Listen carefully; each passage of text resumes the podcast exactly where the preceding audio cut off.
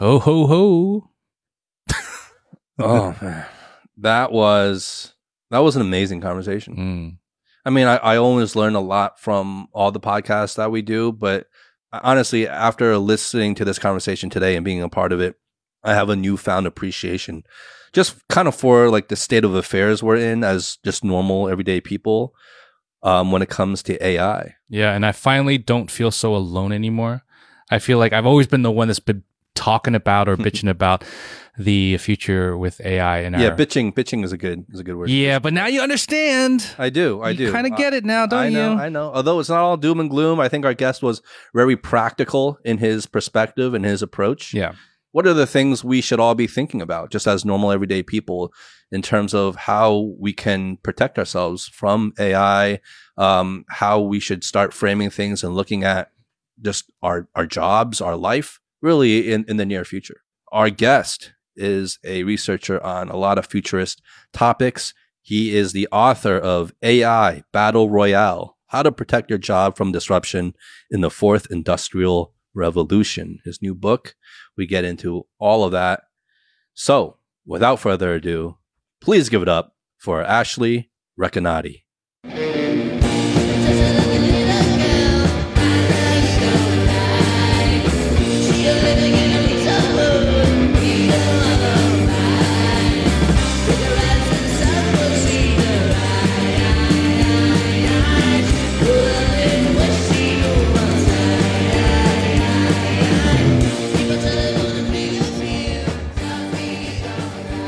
Ash, man, it's been a long time.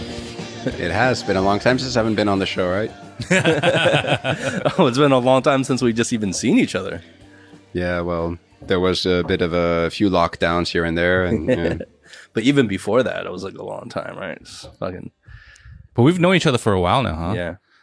yeah, it's good to see some familiar faces in town. I have to say that, especially with all the departures and stuff going on, and a lot of fresh arrivals coming in. But it's nice to you know be able to see the the good old faces. You know, Yeah. How you been?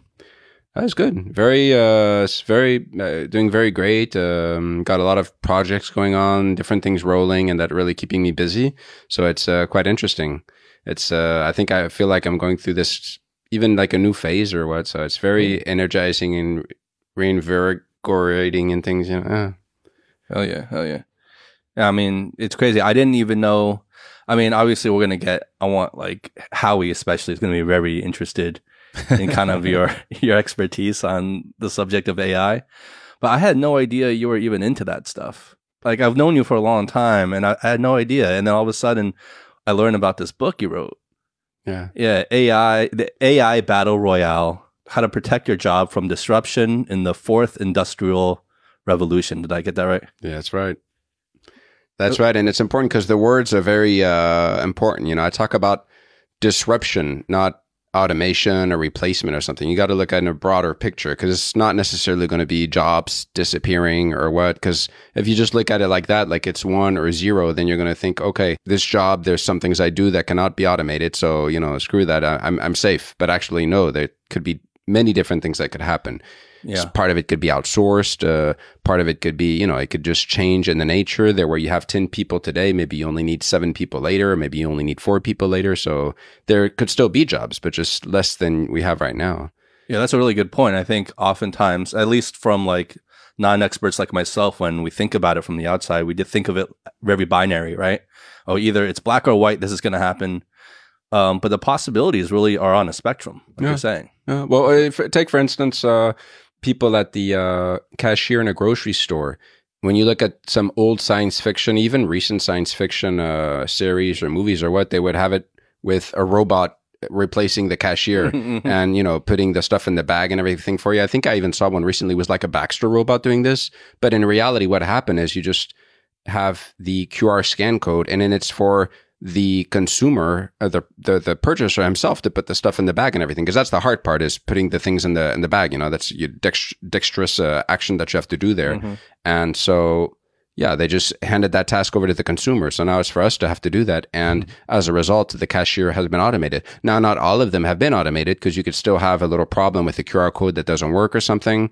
Uh, a problem with, you know, the, the barcode scan or on a discount or something. But there were maybe before you had uh, 10 cashiers now there's only three cashiers left for those who still you know want to go through it the old way Well, okay. From a personal, individual level, what do you think of those like automated cashiers at the grocery stores? Because I, I feel like there's like two camps. Like some people are like just don't like it because they feel like they have to do all the work themselves now. Um, and from like a corporate level, you know, from in terms of like job displacement, all that, blah blah blah, right? And then uh, on the other hand, it can move things along pretty quick if you get the hang of it. It seems like a pretty cool way to do things. I go, I walk into the convenience store now. I don't have to deal with anybody. I can just grab something, scan it, and go, and be on my way. There's no lines.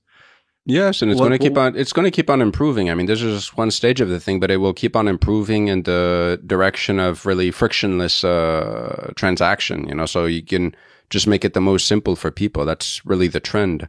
And uh, you see this at airports, but it's not really working that well. And people are a bit more uh, anxious when they're at the airport and stuff, so they still keep people there. But little by little, this is the the direction that things will go in. So when I was saying like, don't just think about automation by a robot or something, you have to think about part of the task being outsourced. Outsourcing doesn't mean it, it goes to China or wherever. It could also just mean, well, it goes to the customer. You know, it's for the customer to do this themselves. You know, if you look at a, a Sephora store, for instance, so, you know, I used to work in Sephora. We used to have a, we still have currently uh, beauty assistants who are the people that serve you in the in the shop, and you have this in all types of retail stores. But now you have another model which is emerging, uh, like you have with the Harmay stores, where there is no one inside the shop there to help you and to assist you to buy products. You're free to roam as you wish through the aisles. You can take photos of the products. You can do your own research with your smartphone and you do your own education. And people that go there, they're usually educated by a handful of KOLs who tell them like, okay, what is the kind of product that they like or something.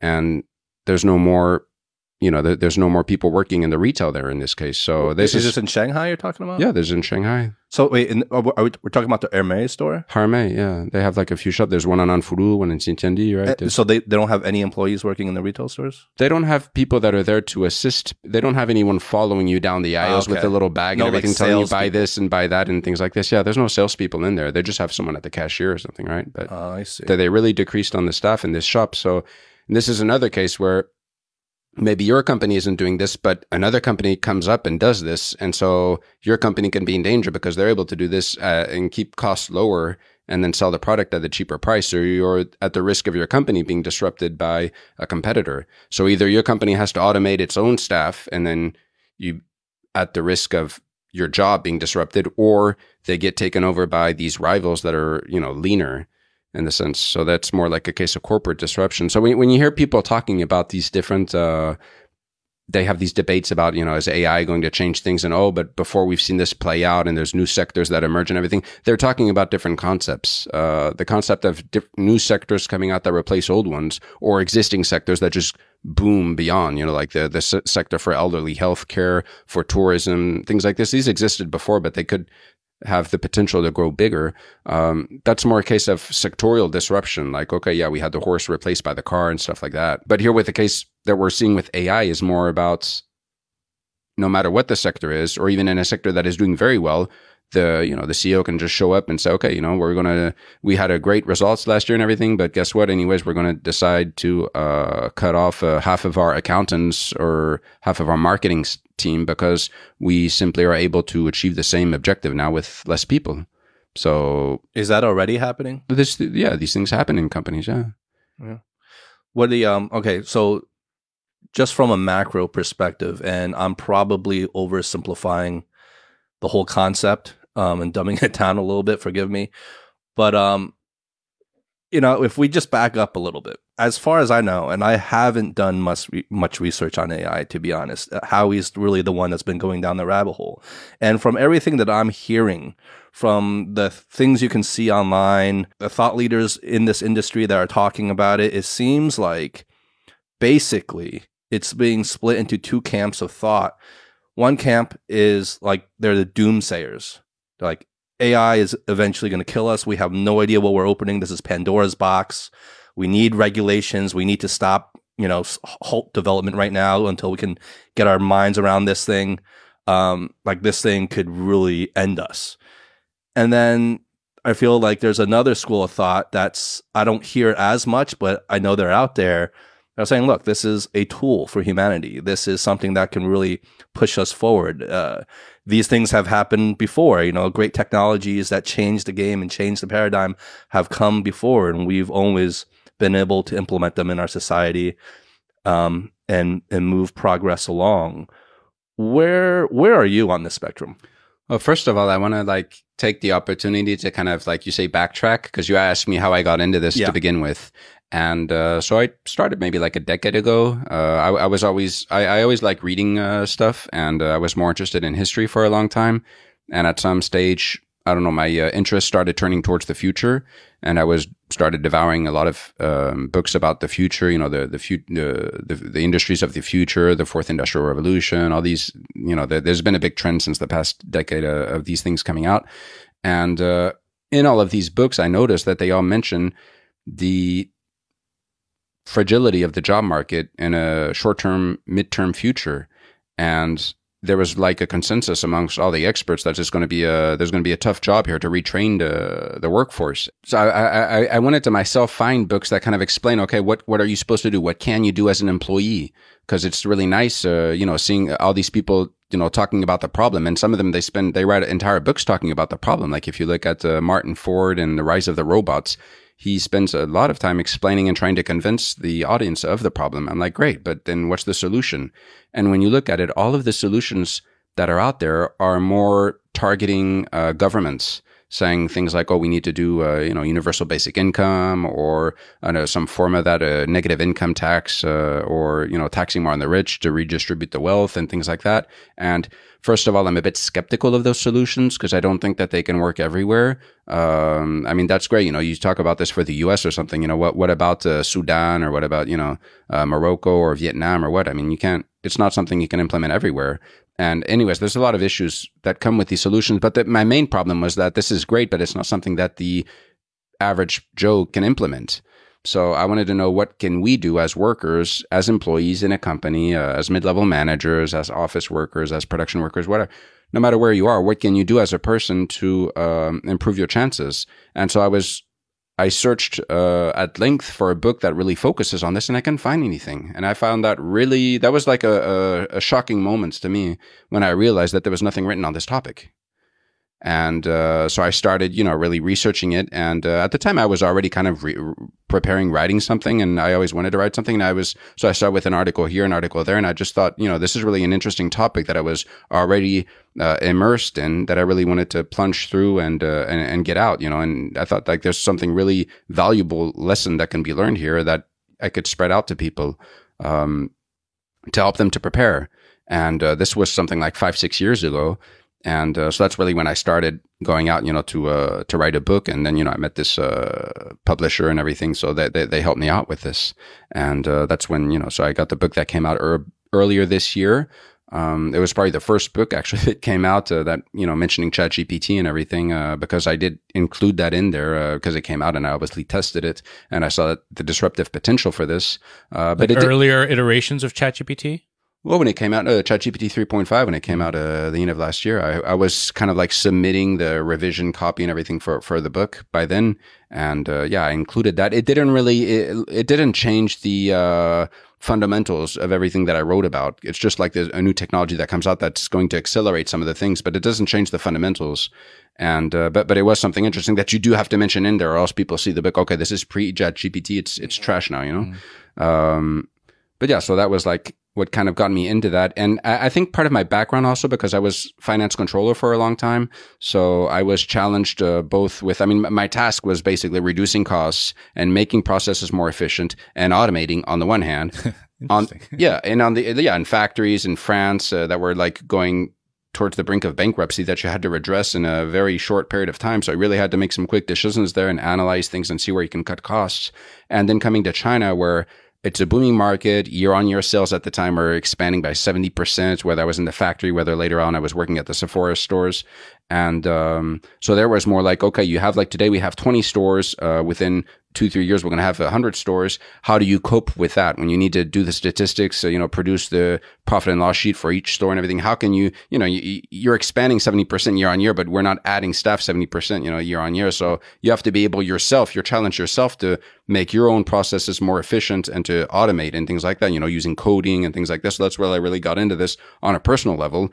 And at the same time, I saw some other areas where some industries where they had like so much uh, space for making things uh, simpler with less people and automating and factories to co- collecting statistics and doing work like that. And and I was like showing the guys, I was saying, look, we could do this like a lot more faster and you can get rid of 20 people here. But at the time, the cost of a person was like four or 500 CNY uh, per month. You know, I'm talking, this is in Zhejiang.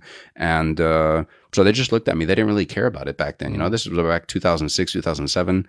Uh, now, obviously, things have changed. You know, it's like back then when you looked at a Chinese restaurant, there was so many staff, right, that would come and greet you. Now the situation has changed because the salaries have gone up a lot and they're being a lot more careful about that. And now you have the QR codes where you scan and you just order yourself, and you know, they uh, they found ways to go down on the cost. But anyways, th- these are the kind of things like the kind of background where I'm coming from. So I don't have like a, a PhD in computer science from uh, MIT or something. You know, I'm not that kind of uh, background when I come at this angle. And a lot of people who write books about this do come from that background. But uh, some of them probably don't really have that much experience of you know how companies operate, like and, real uh, world yeah, experience, real right? world experience, like yeah. real world implementation instead of just coming from an academic Yeah, perspective. they, they have this kind of rosy view that you know companies will use it in a beneficial way to employees to help augment them in something, and some of them will. I mean, s- some companies will. I, I think we'll have two profiles of companies. One which is just trying to uh, automate the most in order to really reduce labor cost and have the cheapest product possible, and then some that are going more in the direction of uh,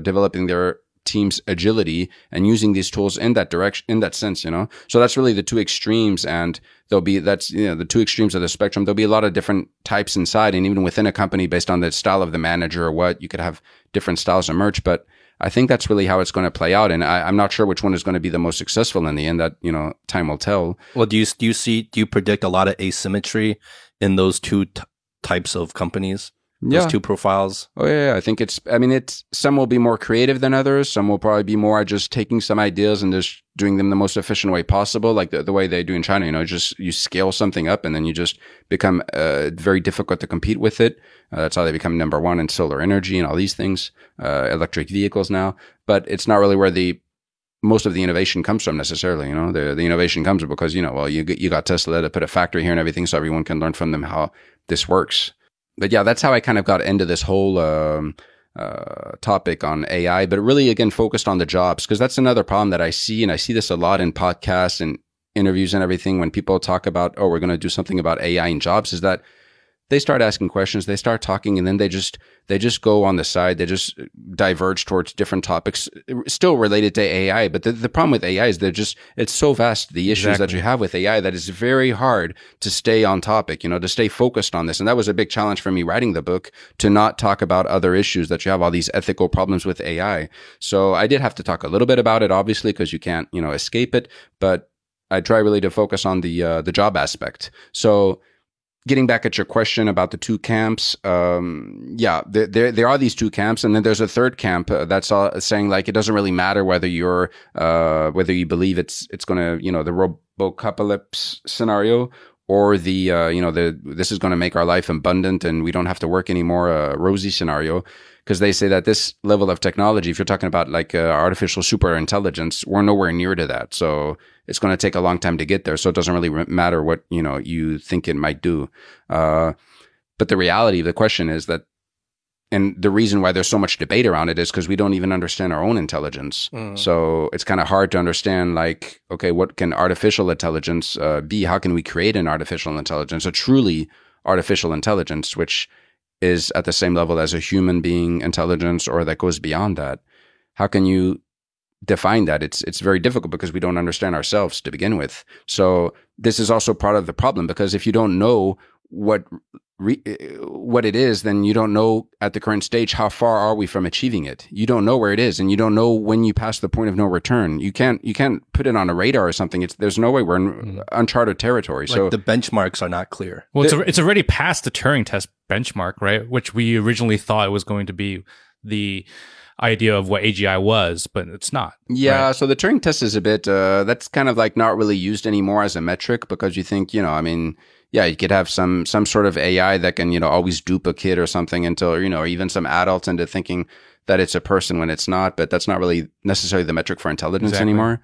Uh, so people have kind of like backtracked on that. And then there's the matter of like, okay, even if it can dupe someone, it doesn't mean that it's understanding anything of what it's doing. It doesn't mean it has consciousness. That's the whole uh, the Chinese room uh, argument, where you know, uh, if you want to put it in a modern way, it's like okay, if I can, I can just if if I'm reading Chinese and I use Google Translate to translate everything, then I could explain what this Chinese text says, even though I don't read Chinese. You know, that's kind of the argument. So that's what a a, com- a computer and AI is doing basically. It's ChatGPT is like receiving your questions. Yeah, it's receiving your questions and it's using statistics to provide uh, their words that fit together to make a sentence to provide an answer to it. But it's just really advanced statistics, and a lot of the issue stems from this uh, the, def- the the the terming itself of artificial intelligence is a very spooky kind of definition, and it was done back in the time half a seventy years ago, in 1956 or 57. It came the, the guy came out with this concept because there was all these different branches of research coming out, and he used this term. He coined the term artificial intelligence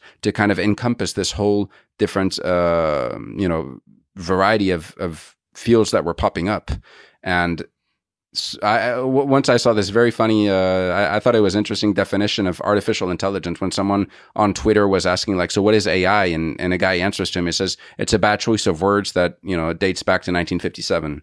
Because that's really what it is. And that's where a lot of the, the issues that people are starting, you know, they think about uh, Terminators and all these kind of things. And obviously Hollywood helps uh, to feed all that, Yeah. you know, over the years. Yeah. The whole Skynet thing, but it's just, it's a lot of statistics really, you know? So can these statistics lead to, you know, some nukes being uh, sent out or something? Well, yeah, who knows? I mean, there can always be a glitch in the system, right? Maybe the problem is with having nukes in the first place. So I think I, I want to just um, step back for one second before we continue down this path, uh, because I feel like this idea, uh, in particular to your expertise in the book that you wrote and all the, um, I guess the main topic that you're inter- interested in, which is the job market and how it's and may- be displaced by AI or automation. So it's more like in my mind, I want to have more of a open discussion about possibilities because none of us are experts. None of us are AI like engineers, like you said. Uh, we're not economists, but we do understand different aspects of the economy. We do under, understand different aspects of corporations and et cetera, et cetera. For the most simple question is, is AI or automation going to be replacing jobs in the future? And I think universally we can say, yes, that is going to happen. Well, it's already happening. Yes, Right. it's already happening. And in terms of how much that is happening, I don't know the statistics of that. Maybe it's something that you have learned about. Because I, 'cause I feel like, okay, so let me back up for one second. It's a couple of steps in this conversation. I feel like we can talk about current, like what's happening right now. Then we can talk about the near future, the next two years. I don't think we can go really past that, right? And then just open the minds. What, what is the future, five, ten years, right? I think. I So- mean, I mean, so far in the Western economies, we have a situation where unemployment is very low. So there's different um, there's different ways that you can see the future um, in terms of jobs and the impact of technology on the future. So the the different uh, scenarios that are out there is going to there you'll have you always see people that say, okay, we're going to face massive unemployment. So far, it hasn't happened yet. Doesn't mean it won't happen. But I don't think that's the direction we're necessarily going to go to at a short term. Um, some people think, okay, we might just have new laws that enable people to work less. So instead of plugging in 40 or 35 hour weeks, we'll be doing 30 or 25 hour weeks. That way, there'll be still enough work for everyone. There's a scenario whereby uh, people will not need to work anymore, and you'll have universal basic income. There's also uh, there's also the the fact that what we see a lot is uh, jobs mismatch happening, where people are they want to do a certain kind of job, but there's too many people that want to do this job, but then the society needs people to do this kind of work, and no one wants to do it. So there's also these kind of problems that happen. So it's so it's quite complex to see this, and then it's going to diverge per country. So it's really hard to see. But what we have been seeing and what is so far the trend, and this is not new with AI, it happened since the computers are out and since the 1970s. The real trend that has been happening is that we're having uh, less jobs in the middle class, which we call middle class jobs. So if you look at the different jobs that exist in the um, spectrum from like really low end jobs, like, you know, working at a McDonald's or really high end jobs like being a surgeon or an executive manager, when you look at all the jobs in these different levels of income, the ones that have evolved downwards over the past uh, 50 years and even more in the past 20 years are the jobs in the at the middle level. So these are especially office and administrative jobs. Um, some of the uh, manufacturing jobs for the U.S., but that's also related to China's uh, joining the uh, world uh, the WTO, and um, you have you you have different jobs in in this in this middle class level, which is the biggest employer right now. I mean, it used to be like sixty percent of the jobs. Now it's closer to now it's going under fifty percent of the jobs, and it's still going down. And that's where we're having less and less jobs over time. Are, are those the type of jobs that are more like routine and repetitive Yes. type labor? Yes, and you got two types in there. You got the uh, routine labor, which is manual. So this is more like you know warehouse or uh, production, manufacturing, these kind of jobs. And then you have the routine jobs, which are behind a computer. And uh, so those are the ones that are being the most automated. So it's around half of the jobs in the U.S. that are considered like routine jobs, according to the Bureau of Labor Statistics.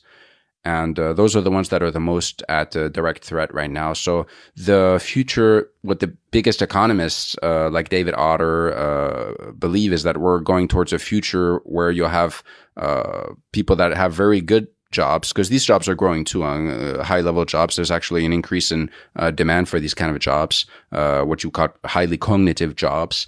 And then you have an increase in demand in the low end jobs at the other side of the spectrum uh, for people like you know delivering your your food or cutting your hair or, or stuff like this. So you're gonna have basically kind of wealthy people on one end and the uh, poor people that serve them on the other end. And in the middle, there'll be there'll still be a middle class, but it'll be maybe just 10, 20 percent of the society. So it's uh, it, it, you're kind of going towards a society of haves and have-nots, and that's like the main worry right now.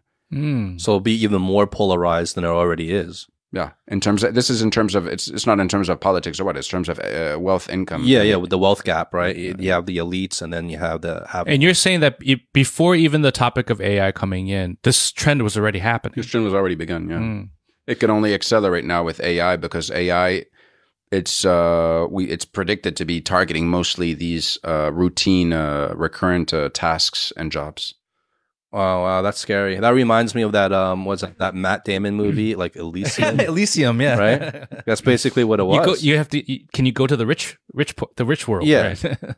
Uh, but that's scary though. It is kind of like that with the with the gated communities and I get things. it. I mean, and and you have people like they're even going to like gated cities or what. So like Shanghai is a very safe city. It's I wouldn't say it's only rich people in Shanghai, but when you look at uh, Dubai, Dubai is really you you have both uh, people there. You have the rich and you have the poor, but it's very much like you got this kind of Elysium feel over there. It's it's very uh, separated, you know, and it's a very safe place. Hmm. So you got these safe havens for rich people. Yeah, they're, they're like emerging throughout the world, and the different countries are competing for these to have these people within their you know their borders in their areas. So they're trying to incentivize them to come.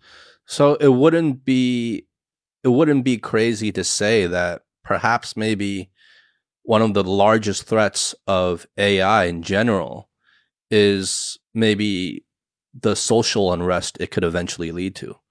This again is just the part. I mean, we're just talking about the impact of AI on the job market. There's a lot of other aspects Oh, yeah, after it, right? yeah. So it can do a lot of other problems. I think, uh, like it could, you know, you could end up not do, making decisions anymore. So the rumor has it that we make around thirty thousand decisions a day, and uh, it's quite, you know, you get a kind of mental tiredness from having to make a lot of decisions sometimes. I make like two decisions a day. and it's obvious. like what do I want to eat? yeah, but I mean, no. So you could have AI just now decide what kind of whiskey you pour in the glass, Mm. and uh, based on a mul- you know, a variety of factors.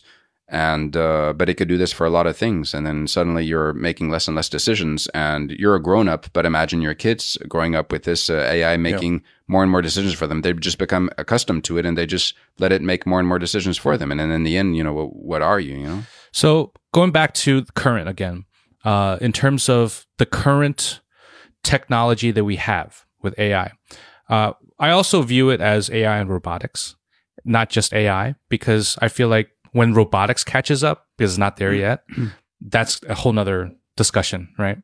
Including the job market. But in terms of just pure AI, which is where where we're at right now, and that's still not at AGI, still not at super intelligence. And AGI means artificial general intelligence, which is basically like human, Human level, like yeah. human level. Um, we're not there yet, but we're getting closer and closer. And there are rumors that we we may already have been there. Um, but I think currently a lot of discussions that I have with friends and other people is how do you prepare now? Because you can't, like I said, you can't really compare, you can't prepare yourself. You can't have your traditional, uh, you know, moving up the corporate ladder kind of mentality anymore. I feel like for many people. And judging by what you said, it sounds like that's something that you also have to keep in mind.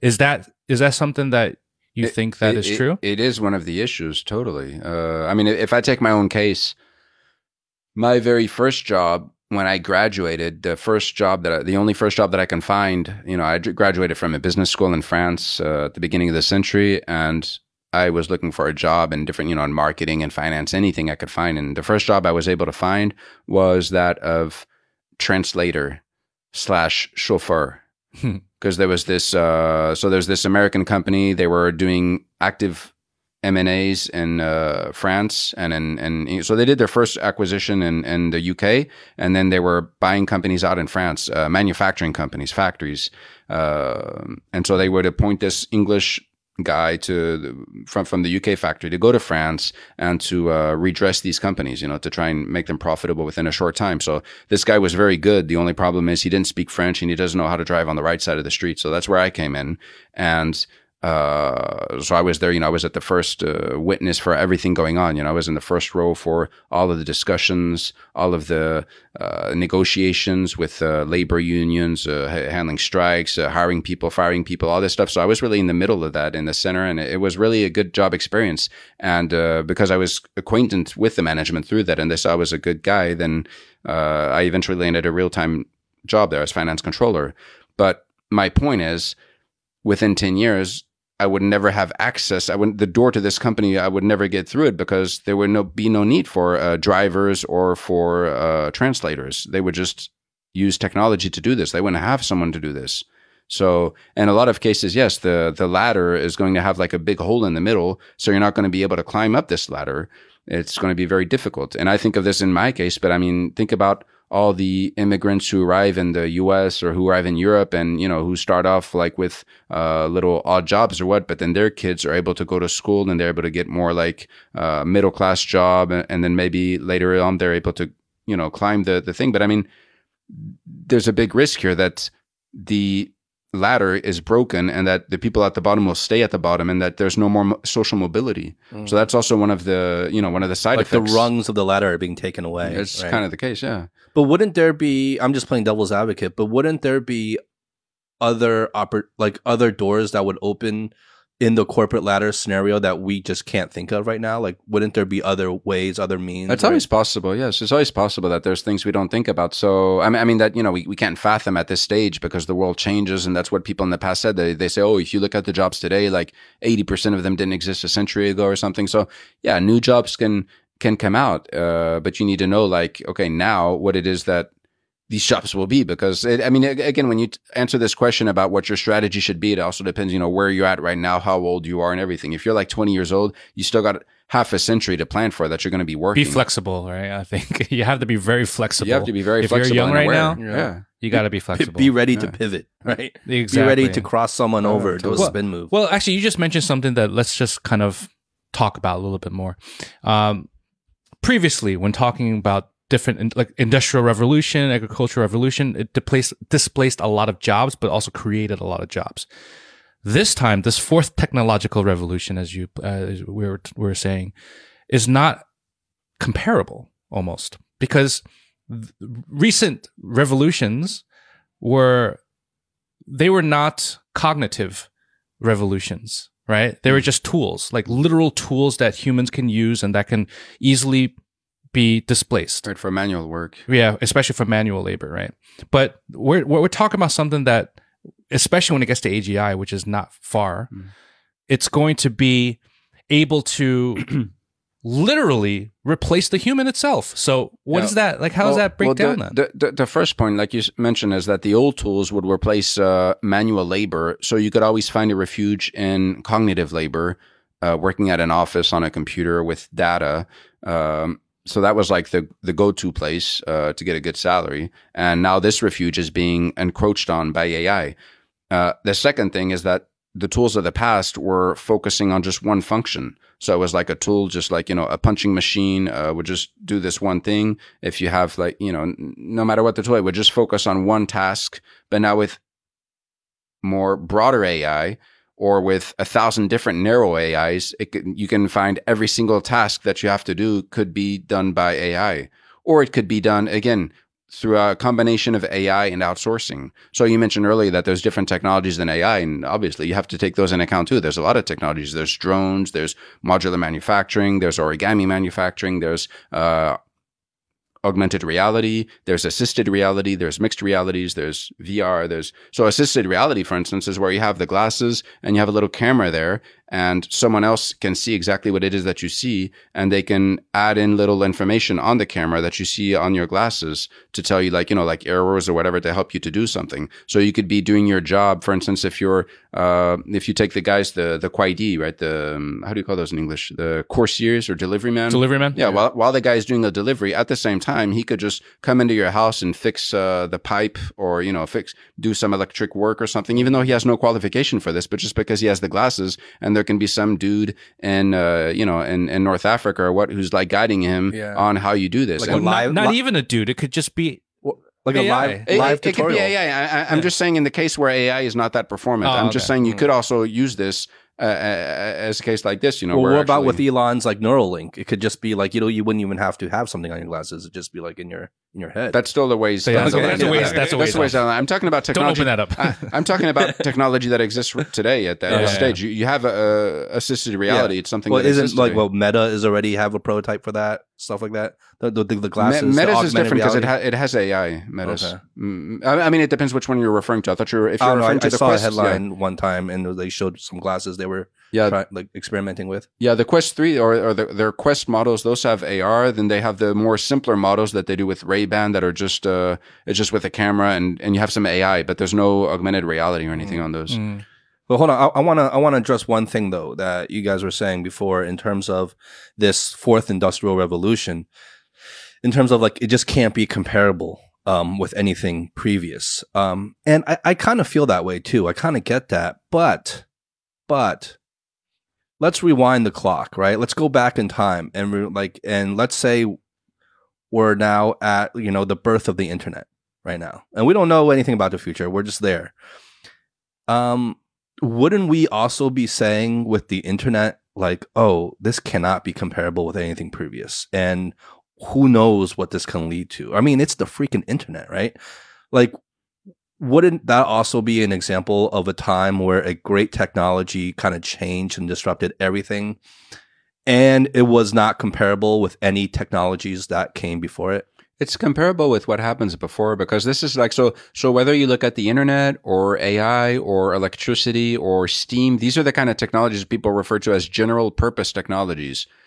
And uh, so it's really the ones that are the most like they're very broad they're going to hit all sectors and they're very deep in their impact and it's very long lasting and it really just changes everything not just work but you know the whole uh, society. the concept of of how to live through society yeah, yeah. so so these are very uh, big you know they, they, they cause a huge uh, change a huge upheaval and for the internet yeah totally at the time uh, t- typically when you hear people today like asking like uh, oh should our company get into ai i'm like well i mean are you, did your company get into internet? You know, and they're like, yeah, we did. Well, it's like, it, it's the same thing.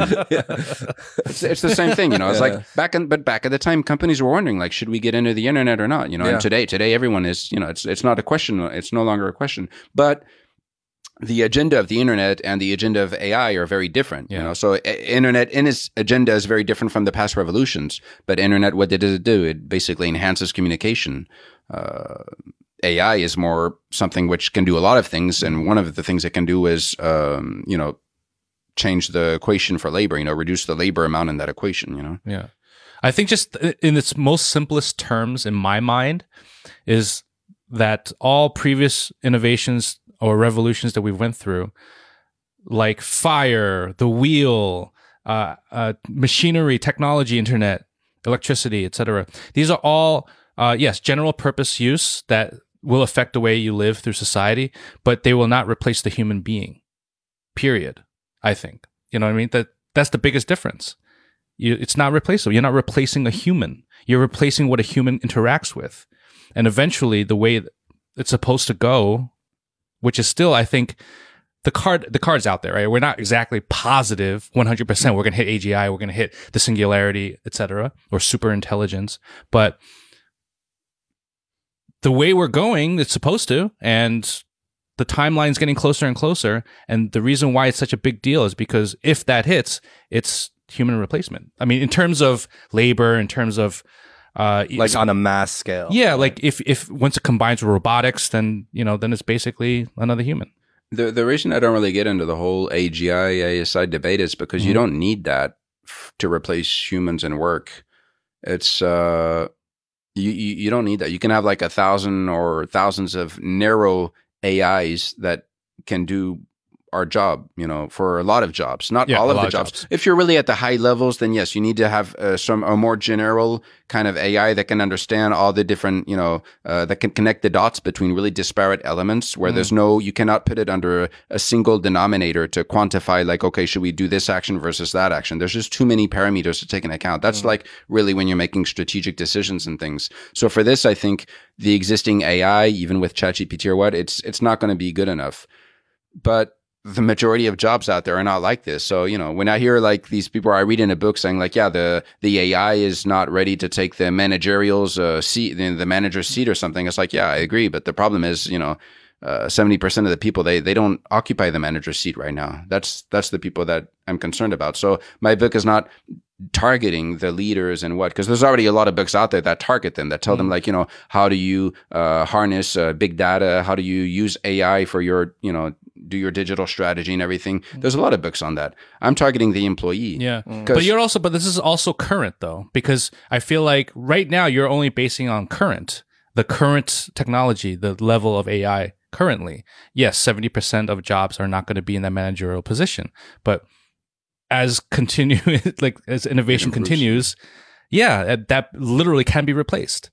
Well, I also think it's really it's really eye opening and and a little funny what Ash said too, and it really opened up my eyes in terms of we often think like it needs to be like this crazy super intelligent technology like like you know artificial super intelligence right to replace us and that's kind of like giving our own intelligence a little too much credit like like like, mo- like most of our brain function and most of our tasks do not require artificial super intelligence, right? It can be a very just like normal type of like Yeah. basic intelligent and it could already replace most of us, right? So it's like we're completely like overestimating. It's like only Superman can replace me. It's like what? yeah, it can replace a lot of the dull work and the what they call the bullshit jobs and everything. And and this is why some people say, well, it's a good thing because that way everyone can do more creative stuff. And right, Mhm. but I just I have a hard time imagining, picturing everyone, you know, like uh, putting on the white uh, uh, clothes and, and working in a lab or something to No. develop new technology. I, I, I wish that that could happen, you know, and we'd, you know, they, we'd accelerate, we really be able to go to Mars and everything and, and do really cool stuff. But I just don't see that happening, you know. It's like Yeah. a huge transformation, and it might happen at someday. Maybe two decades later, we will be there. My, my question is, what do we do in the meanwhile? How Yeah. do you, you know, play your cards right to stay out of the water uh, for as long as possible? Because it's going to be, it's going to get It, it- Brutal. it- I, I think I believe, and I'm th- sounding like sounding like you would believe as well. It's stages, right? It's not like tomorrow all of a sudden we're going to wake up and be like, oh fuck, everybody's job's gone, right? It's going to come in stages. Exactly. Right now, AI is a tool for productivity. It's going to help people. If you use AI, like I use AI all the time to help me do my my day to day, get me get me through the day to day in a very more efficient way. And many people do that, right? What's next, right? Until eventually, where I was just saying that it's going to become human replacing. Then that's, I mean, uh, yes, there are certain jobs already it's human replacing, but in terms of mass.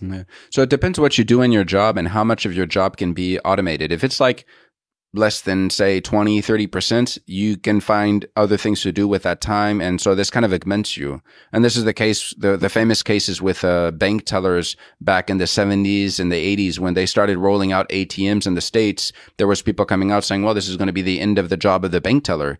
But then it, cause, you know, the bank tellers back then, that's what they did. They would, you know, trade cash with, uh, you know, give change and, and stuff and take their cu- customers cash and, and put it in the, in the bank.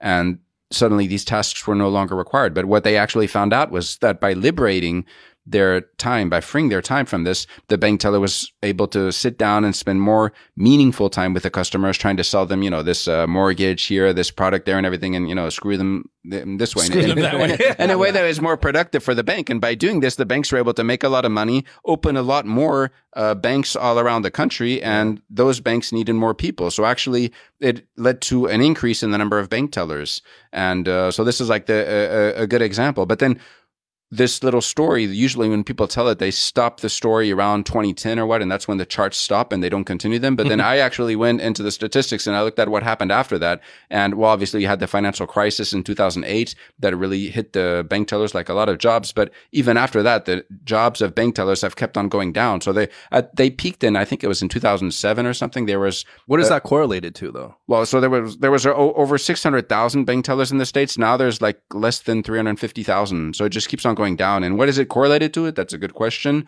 I, uh, I, I think, well, you had the finance crisis to begin with, but then there's technology. There's, you know, there's fintech, uh, there's, uh, Mm. Online banking, even, Online banking, right? Online right. banking, and Right. you know, app banking. Yeah, yeah, yeah. You don't need as many you, for the common day to day activities. You don't need to go to a teller. The only time, even for me, the only I don't go to a teller until I actually cannot make it happen through my web or my app. Right, I have to talk to somebody. That's the only time. Right. So there's different kinds of impacts that technology can have on the job, whether it's AI or other technology. One of it is going to be like freeing up some of your time. So if it's like 20 to 30%, again, you know, you can be kind of spend that time to do better stuff, the stuff you never had the time to do, to do more meaningful stuff, more value added tasks. But if we're talking about like 70 to 80% of your time that can be replaced by AI, then, you know, you're in a more dangerous, uh, place there, you know? Oh yeah, oh yeah. I, I feel like not everyone is gonna immediately know, like, oh, well, this is what I'll do with my time now. No. I think a lot of people will be lost. A lot of people without their kind of real jobs, they'll be lost. Their sense of purpose will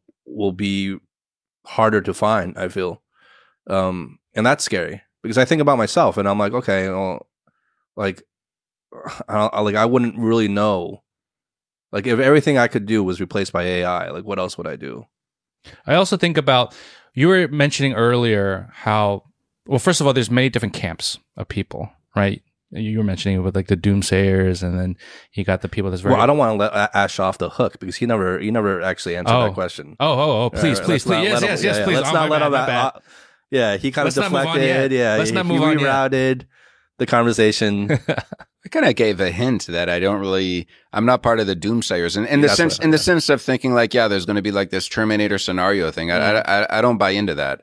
I think that's overblown, and I think it's very dangerous uh, entertaining this kind of debate because it um, div- it's distracting, you know, people from the real problems, the real core problems. Like there's real issues that need to be tackled and that people need to really look at, and, and specifically, you know, particularly one of them being the job market yeah, there's other issues too, but the job market is one problem, and it's being distracted by this, like you know, whole like Terminator narrative, this whole right? It's like the Terminator narrative. the Even sen- if that were- sensationalist narrative. even if that were to happen that's not anytime soon right but what you're talking about today about the job market changing drastically in the near future and now is something that we're facing there's something that we're it's facing. it's here Right. it's not that near later future or whatever that timeline is because nobody knows Yeah. so why even exactly so why even dwell on that and that's actually where it leads me to this other question uh, which is you have a, uh, you have a lot of other people that also focus on what you're talking about which is the immediate future the immediate present. What are the concerns that the general society have uh, whether it's through jobs or even just culturally right? But a lot of people think positive in terms of yeah it's it's going to replace jobs but it's also going to give you more time to be more creative to give you give you more time to i don't know spend t- spend time doing things you love et cetera et cetera without getting into the ec- the economics of of uh you know how you're going to get paid and stuff like you that You still like got to make a living first, right? Of all.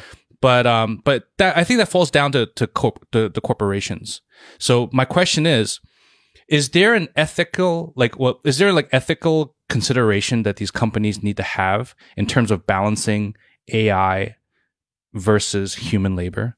Because that's on the corporations. It's not on the common person right? It's the leaders of com- companies deciding on if they're going to you know push the ai agenda or keep a balance or something like yeah, that. I hope so. Because I feel like there's that hope, right? You yeah, just I said hope that so. hope. Yeah, but but my my uh, my advice to anyone is hope for the best, plan for the worst. Mm-hmm. You can't just lay back on your couch and think, okay, well, this is the company's problem or it's the government problem, and I'm going to wait for them to solve it. Yeah, don't That's- leave it in their hands. Right? That's not my advice. I mean, some people might do that, and some people are going to like take action on themselves and educate themselves and see, okay, make up a strategy about what they're going to do.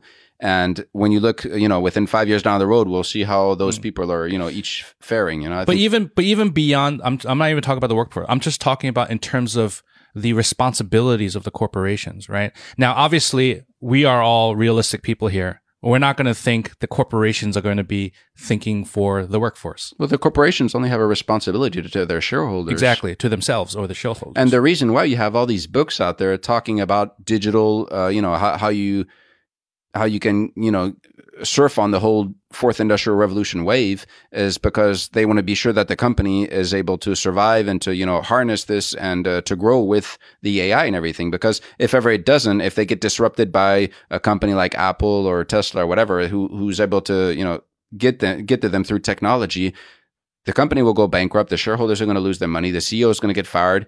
It's a everyone loses. But if the company is able to uh, compete with the uh, against them, you know, by reducing their costs and firing the uh, part of their employees, what's going to happen? The sh- the shares are going to go up. The shareholders are happy, and the CEO is going to get a fat bonus. But to the employee, the result is the same. They they just lost their job, you know. So that's why there's no books on this. There's no books explaining for you know what the employees got to do because no one cares. Uh, People only care about you know the the CEOs and, and the shareholders, and that's where I'm trying to the angle that I'm trying to take here. I think that's so great because what I was trying to get at is all the positive speak that I've heard from people talking, I just feel like they're not living in reality. You know what I'm saying? They're not living in reality. And what you just said right there, I think is something that is really important. You can't just hope that the corporations and the government's going to help like lead, you know, lead the way to make sure society is going to be good. Fucking greedy people, man. Well, I mean, at least from the um, speaking to corporations, I mean, the entity of a corporate interest is just intrinsically like the um, the interests are just different than the interest of its workers.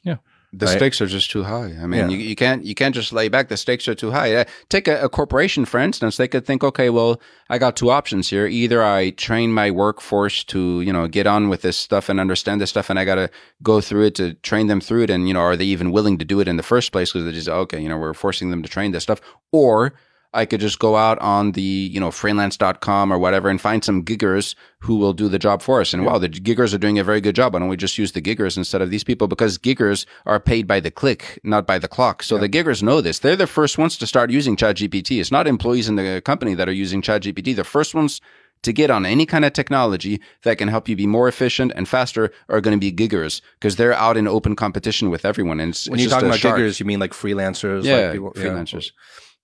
That's another threat. It's the gig economy, which is gaining. Oh yeah, yeah, that's Yeah. a huge one too, and that's that's actually a really interesting insight. It's like the people working in that gig economy are actually the early adopters, right? Yep. Because what they, they depend on it. They don't have a safety net. Yep. They got to be on the cutting edge and finding all sorts of crafty ways to to try to get a leg up, right?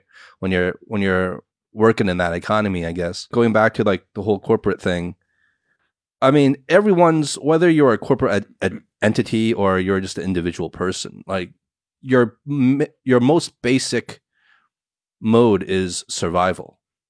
And what oftentimes I think what helps a company survive is not the same thing as what helps an employee survive.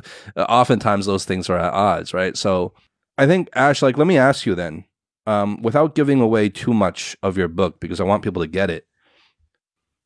What are some things that the normal person, the average Joe, should be doing then?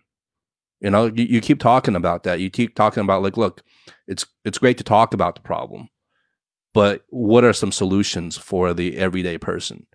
Um, can you kind of shed some light on that? Yeah, I mean, it's gonna again, it's gonna be very different uh, if you're a student as opposed to like you know someone already like thirty or forty years old, uh, already with a job, what kind of record track you have, everything. So it's really hard to give. There- there's no silver bullet, but there are obviously some uh, principles that you can apply, and uh, you can't just go with the flow or something. You can't just, you know, that, that, that's no longer going to work. It's not going to add your, to your, you know, chances of success and of being able to ride the wave. So you need to have a strategy. And what is a strategy? A strategy is really getting to the basics. It's how do you get from this point to that point? And uh, so you need to know what it is you want to get to. You also need to know what it is your current situation. What is the as is situation? So I recommend that the people begin by doing something like a SWOT analysis where you look at your, you know, you, you do an introspection of your job, you know, where are you now? What are you doing? What are you good at? What are you not good at? And do and this. Like, what are your threats, right? What yeah, and and then you know, yeah, what, what, and how it can, how is AI encroaching on this field, or how could it technically uh, encroach on this? You know, merging with other different elements, you know, like giggers or, or freelancers or outsourcing or all these things. Like, just be very creative and thinking, like, okay, how can this come at me, and what else could I do? You know, for to to to, to survive and how, what kind of skills do I need to to get you know so that I can get on top of things so there's different kinds of disruption to job there's one type where it just like ChatGPT just makes something that used to be difficult accessible to everyone. Like anyone now can write a nice email or something. Uh, anyone now can produce images with Midjourney. Uh, so you don't have to be like that skilled or anything. So it basically devalues expertise. Like you see taxi drivers, well, you don't need to know the whole city now anymore because the app does it for you. So the, the, the expertise of the taxi driver is irrelevant now and anyone can do this for much cheaper. And if you look at the, sa- the average salaries of taxi drivers in the UK, for instance, it's gone down in the, in the past years and uh, and this is a typical threat. It's uh, the democratization of something where the value of a skill becomes eroded by technology. Then you have another type of impact where technology is going to augment the worker. And in this type, you're going to have uh, two scenarios. One that we discussed before, where it actually frees some of the time from some of the grunt work so that you can do uh, more interesting things. That's kind of like indirectly enhancing you because it gives you more time on condition that it doesn't take to give you you know take all of your time you know replace everything. And but, but but then you have the other case which is that really you're directly enhanced. And this is going to be a tool usually which is a lot more difficult to master.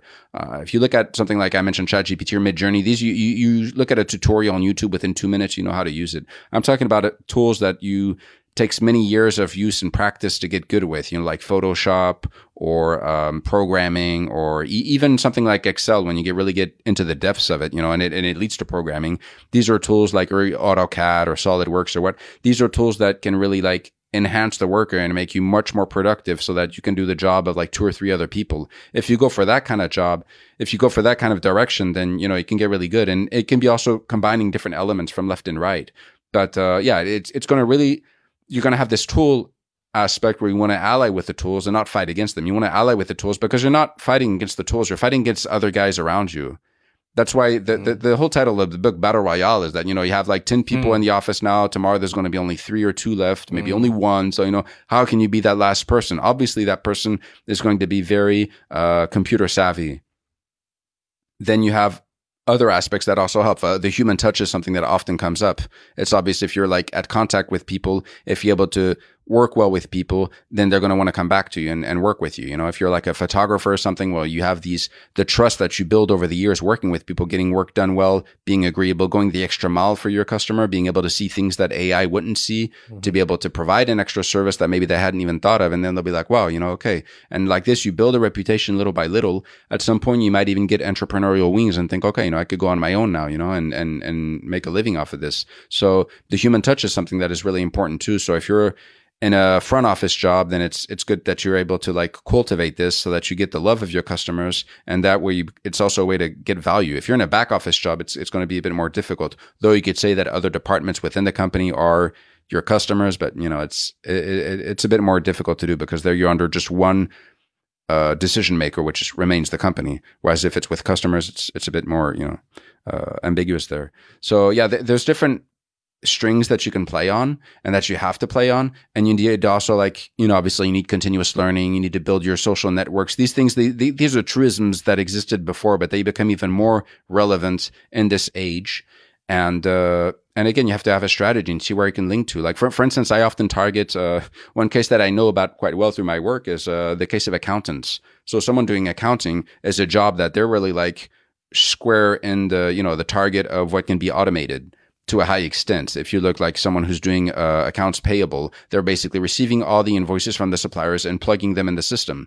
Now with something like uh, optimal character recognition, uh, these kind of softwares, which you even have on an iPhone now, you could just plug it directly into the system, potential, you know, theoretically. So this is the kind of thing like it's they they they're really at threat. So what could a accountant, someone who's in this discipline, what could they branch out to to still remain relevant? Well, if you look at the history of accounting, accountants have been around obviously for thousands of years. You had them in Egypt and Mesopotamia and everything, but it's really grew as a profession only in a hundred years in the past century because government started implementing corporate tax laws saying that you know the company they have to pay tax on the profit so in order to see what the profit of the company is you had to come up with this set of rules on how you calculate you know the what it, what goes in the balance sheet what goes in the P&L how you do depreciation all these things and that's when really the all the companies had to start having accountants and the profession came up and you know there's schools teaching this uh, as a profession because it got so much more complicated yeah. Yeah, because it got so much more complicated and because it became mandatory.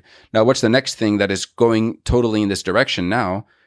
It's ESG um, environmental and social governance. This is the kind of thing now which is growing big time, and there's already talks throughout, you know, in different governments. Uh, they're all talking about this, like how do we get companies to track their carbon emissions, their carbon footprint, and to keep records of this in the same way that they do it with their accounting already. You know, how do you measure this? How do you track it? And it's something that eventually is going to become mandatory. And they're all looking at now how companies are even, you know, taking the first steps themselves to say, okay, how can we track this and how can we do this kind of job? This is a job when you look at what it is that you have to do, the skills and the qualities that are in there. It's not something from like a guy from Greenpeace is going to do. No, it's an accounting job.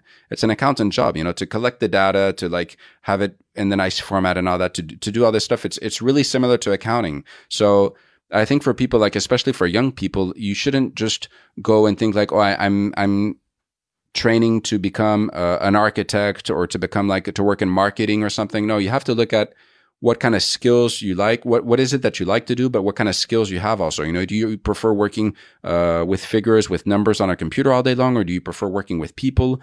Uh, are you very uh, perfectionist, or you know, do you have attention to detail, or are you more like you know just tinkering and you see if it works, and you you know you work by reiteration on very fast, uh, rapid clip in order to get something done. So what is your what is your communication style? You know, you like to make histories and uh, tell stories and anecdotes, or are you very factual? Do you like to use figures, or do you like to use more images and everything to communicate? So there's all these different aspects that you need to learn about yourself, and then when you know this, then you can know like, okay, yeah, what kind of jobs is this relevant in, you know? And then, and that's when you see some people that can do like a huge reconversion. They can rebrand themselves into something that looks totally different. But when you look at the skills that are involved, actually, it, makes a lot of sense. There's a common thread there.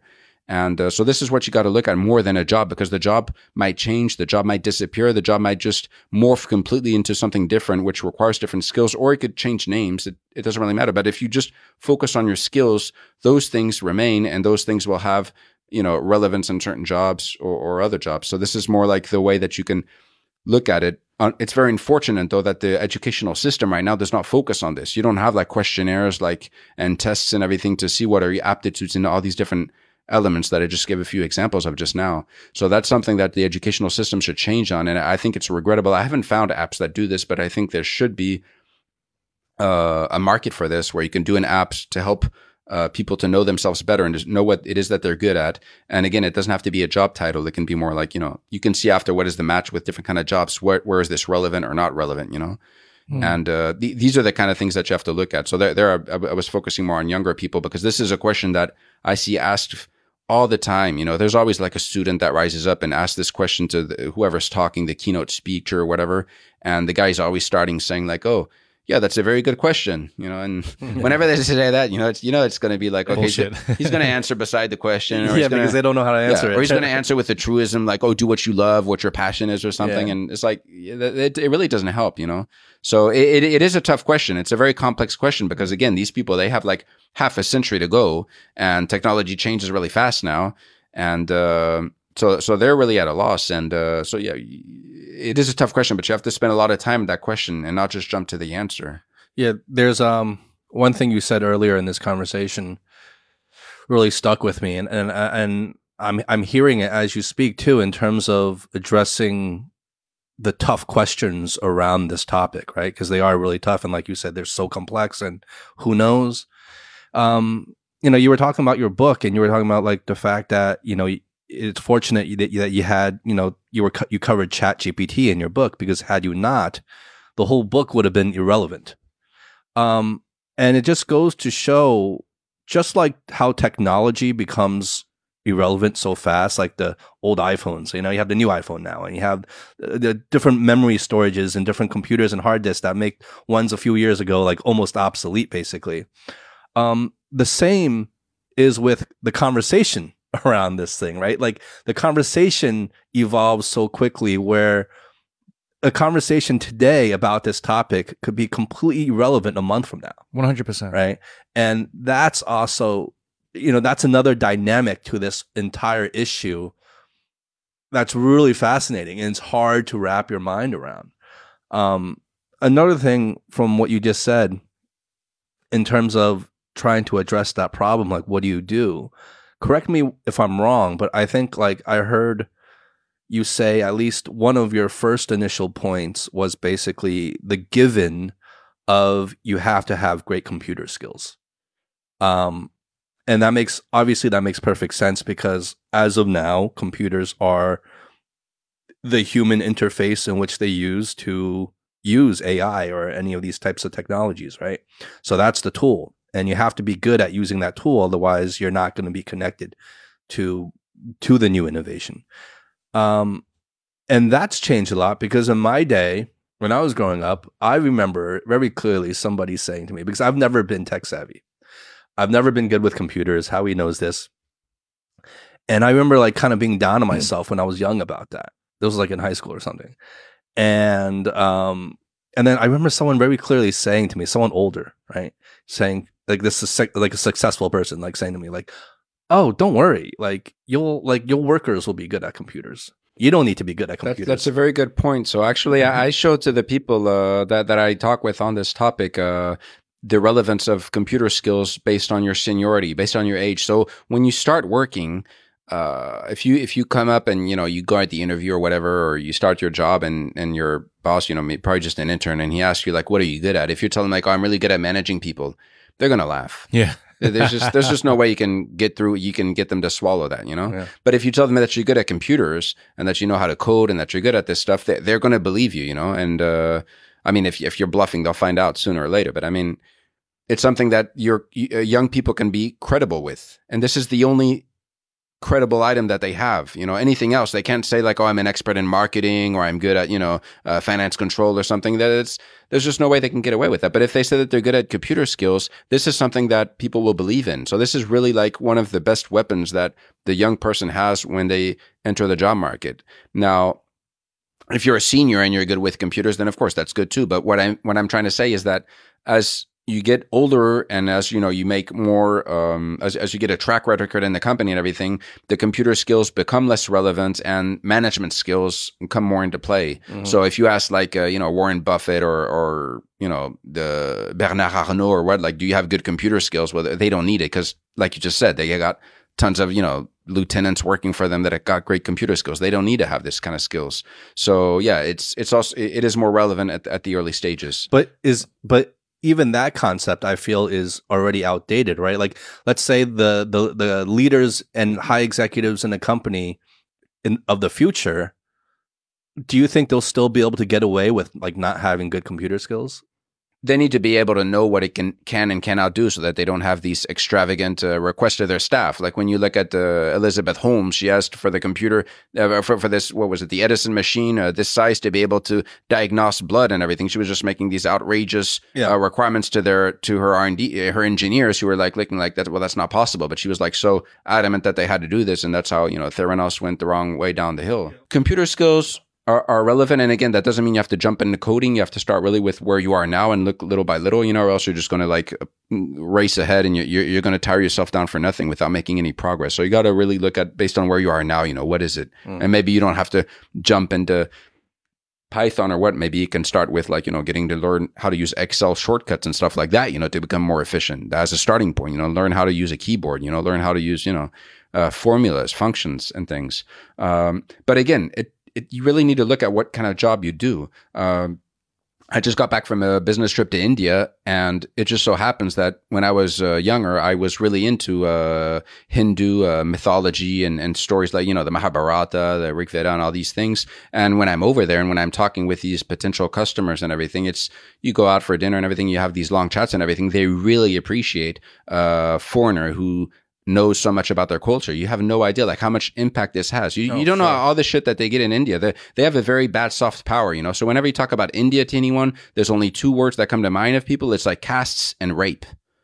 So that's like just a terrible kind of image that people have hanging on around India. But if you actually know a bit about their culture and everything and you and they see this that you have this appreciation that can do like a huge that, that can go really far and this is Oh, another thing sure. it's something that is completely underappreciated and i remember when i was a kid and i went to school in this like uh, uh, dodgy neighborhood in france and once i was I, I told the history professor there i'm like look man this like this subject that we're doing is useless. History is not a useful subject. It's not going to help us get a job. Why are we even here? And the guy okay he was like a pure academic french you know so they kind of like despise i think the private corporate world or something. And he was just he just nodded his head saying yeah you're right you know? But actually now I know that he was actually we were both totally wrong. And I was kind of I think it's so bad of him to not defend his profession because the history is something very useful to have this kind of general culture, you know, that your cultural breadth and everything. Even here I was giving the example in India with potential customers, but even like when you're in the company, suppose you have like this uh, uh, cocktail party or this dinner, or the barbecue, Thanksgiving, or whatever organized by the company, any of these kind of occasions where the bosses are there and they see the staff and everything. If you have two staff that are just as good, they just do the same, you know, they excel at their job at the same level and everything, but one of them is unable to hold their, uh, you know, a sophisticated conversation, whereas the other one has this really breadth of, you know, intellectual depth and, and this cultural knowledge and everything.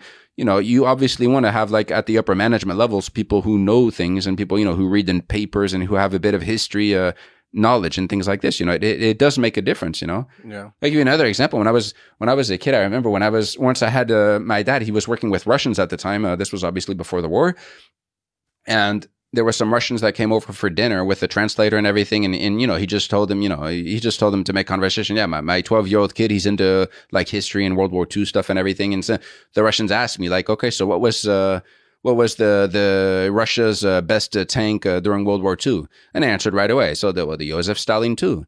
And then there was like this huge like heated debate like just exploded between the Russians. You know, they they were down with the vodka by then and everything. And it was just like and and the translator couldn't keep up and everything. And my dad just thought it was so funny and everything because they were arguing like one of them was saying, No, it's the T thirty four and then the other one, you know, they were coming up with all these different things. And, and, and then I told him, and you know, I corrected myself. I said, yeah, the T 34 is the tank that helped them win the war because it was mass produced and everything. But the most sophisticated, upgraded tank that they had was the Joseph Stalin too, you know, and then they're like, wow, and everything, you know, that, okay, you know, let's Wow, drink to that and everything, you know, and just this kind of thing. props, like respect. Yeah, and, and my dad was really proud of me. You know, this kind of kid that enlightened the Russians because this is again, this is like hitting on the pride of Russia. You know, this is like they suffered big time during during that war, more, more than any other country. Yeah. And so it was, you know, it, it was just something really. Uh, it- it's just a detail. It's just a story, you know. But I mean, it's just to show that a lot of things matter. You know, even like having culture uh, matters and can make a difference at a certain stage in in work. Oh, for sure. And it, it brings a whole new light on the kind of um the cliche of like the tech nerd.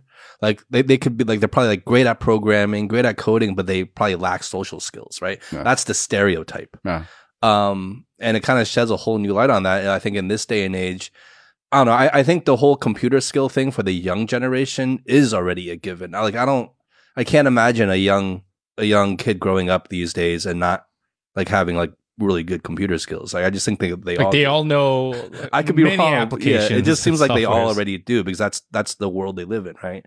But you'd Um, be surprised though, because I, I just so I just started doing lesson ta- uh, giving lessons at this uh, business school, and I asked the kids, and they're like 19, 20 year olds, and I asked them at the beginning, you know, I, I did this quick quiz and everything to get to know them better, and I asked them who knows how to code, and and none of them like they half of them had used like ChatGPT or Midjourney or something, but none of them knew how to code. I, I was a bit I was a bit surprised, like they didn't really have any knowledge of coding, so I thought that was like a given, you well, know. that's a surprise. yeah, so I I was I was a bit surprised about that. Out of fifteen kids, you know. Well, that actually brings me to a question uh, that maybe we didn't really explore yet, which is in terms of the near future uh, and what the work the the workforce is going to look like. What do you think are some of the, I guess, major categories or types of jobs that may be a little more safe in the in the near future, as opposed to the ones like you said, the accounting or whatever that might Mm. be uh, displaced a bit sooner. Well, again, like I said, the accounting could evolve to incorporate different kind of stuff based on their skills, but you have to be a flexible person and not label yourself as an accountant. You know, you have to be like, you have to be more open when you define yourself and what it is that you're good at. That's why you have to explore yourself and to know what you're good at, you know? So, um, that's a very difficult question again that you what, what you just asked about you know which jobs will be because it's probably names that don't exist yet you know Mm. so people think of, I mean, I could tell you things that I read about that people say, okay, like with the AI, you're going to have people tasked with making sure that it's ethical and maintaining it ethical. You're going to have people tasked with uh, explaining to human beings the results that come from the AI. Like, okay, why is it giving this kind of judgment, you know, or why is it giving this kind of result and everything? Because it's quite a black box, right? So you want to still know why, it, you know, did I not get the job for this, uh, you know, that, that I, uh, tried to postulate for or what, you know, it, it, it can give you things like this and it could create jobs like this, but are these going to be high paid jobs? You know, I don't know. I, that, that's the other thing. Right now you have jobs that are created by AI that make it, um, look like it's AI, but actually there's humans behind it. It's what you call artificial artificial intelligence. so jobs like this could be like, well, you have the moderators. So these are people like in Kenya, for instance, who are going to be reviewing uh, photos and videos uh, at day's length to see like, okay, is there anything that should be censored because someone's committing suicide or someone is killing someone or something like this. Um, you're going to have people who they're on their computers and they're just delineating objects and saying, okay, th- in this photo, this is a car, this is a tree and everything. So that, you know, they're helping for the whole object recognition thing to kick in. These are jobs that pay nothing. You know, they're, they're really low paid jobs. So when you look at the future jobs, like, yes, it's going to birth new jobs. Great. But are these good jobs? You know, are these Yeah. high paying jobs? That's the next like where are they getting you know? replaced Right, with, right. right? What's the Right. quality there? So I, I, I think that what you need to do is to be able to be good at certain things, which you're really good at, but you also need to have a better, um, you need to have this broader kind of skill set, uh, minimum skills on other things. It's what the in ideal they call the T expertise kind of shape thing. So something where you're really good at, but you also have this transversal, you know, uh, skills in, in other areas. So you mentioned, for Mm. instance, the computer geek. The computer geek needs to have social skills Yeah. too. Yeah. It's, It's- very important. It- it- it's a generalist with specialties, yeah right? the the the social butterfly. If you're really good at at people's skills, well, you know, you don't want to, people to just say, "Oh, yeah, that's a social butterfly or a, a careerist or something." You know, uh, no, you want to be like, okay, they remember you first for an expertise in something, and then on top of that, for the fact that you have a powerful network of people, and you know, if they're looking for something, then you can help them out. Mm. But it's very important again to have a strategy to know what it is that you want to go towards, what it is that you want to do. Because when I see people now, like the, the the other day, I was in in Paris and I saw these people. You know, they just got their MBAs and everything. This couple and and the guy was like, "Yeah, I, I'm looking for a job in tech," but he wasn't more precise. And his girlfriend was like, "Yeah, I'm looking for a job in uh, a cosmetics company doing this and everything." And then later, you know, it turned out that she was uh, trilingual English, French, Russian, and everything. So it it targets much more, you know, what it is that she wants to do and where she comes from and everything. And then I can think of, yeah, well, you know, I know these, I actually know uh, like uh, one or two Russian people that are actually, you know, looking for, you know, and, and, and I can see how to help her. you make those out. connections. Yeah, I can make connections in my head to know what to help her out. The other guy is just like really with a blunt, you know, like, oh, I, I can do anything, you know, then yeah, you, you don't know how to help them. And you don't want to help them because you're afraid if you're going to vouch for this person that, you know, it, it's a bad uh, connection that you make, then, Yeah. you know, because your reputation is at stake too. So this is, we're kind of diverging here to the whole social network kind of thing, how you use it, how you leverage it and everything. But it's also something very important to be able to do this and do it well because then that's how you again you build up what could in the future you know because one of the paths could also be going uh, full entrepreneur and when you do that you then you're going to look back at your you know your whole the history of your life and you're going to be like shit you know now that i need to find like backers bankers investors vendors customers employees partners and everything it's too bad i didn't spend more time with those people i knew back then who Yeah. worked here and there and everything and i was Oh, yeah. being so highbrow and everything because now like actually that would have been a cool thing but now it's too late you can't just go to someone when you need them Yeah. you want to go to them before and you know be nice with them and everything so that you create this right connection kind of thing Mhm. right that that's really that's so interesting the duality between like having like being very specific about like being really good at something and also at the same time making sure you broaden your horizons in terms of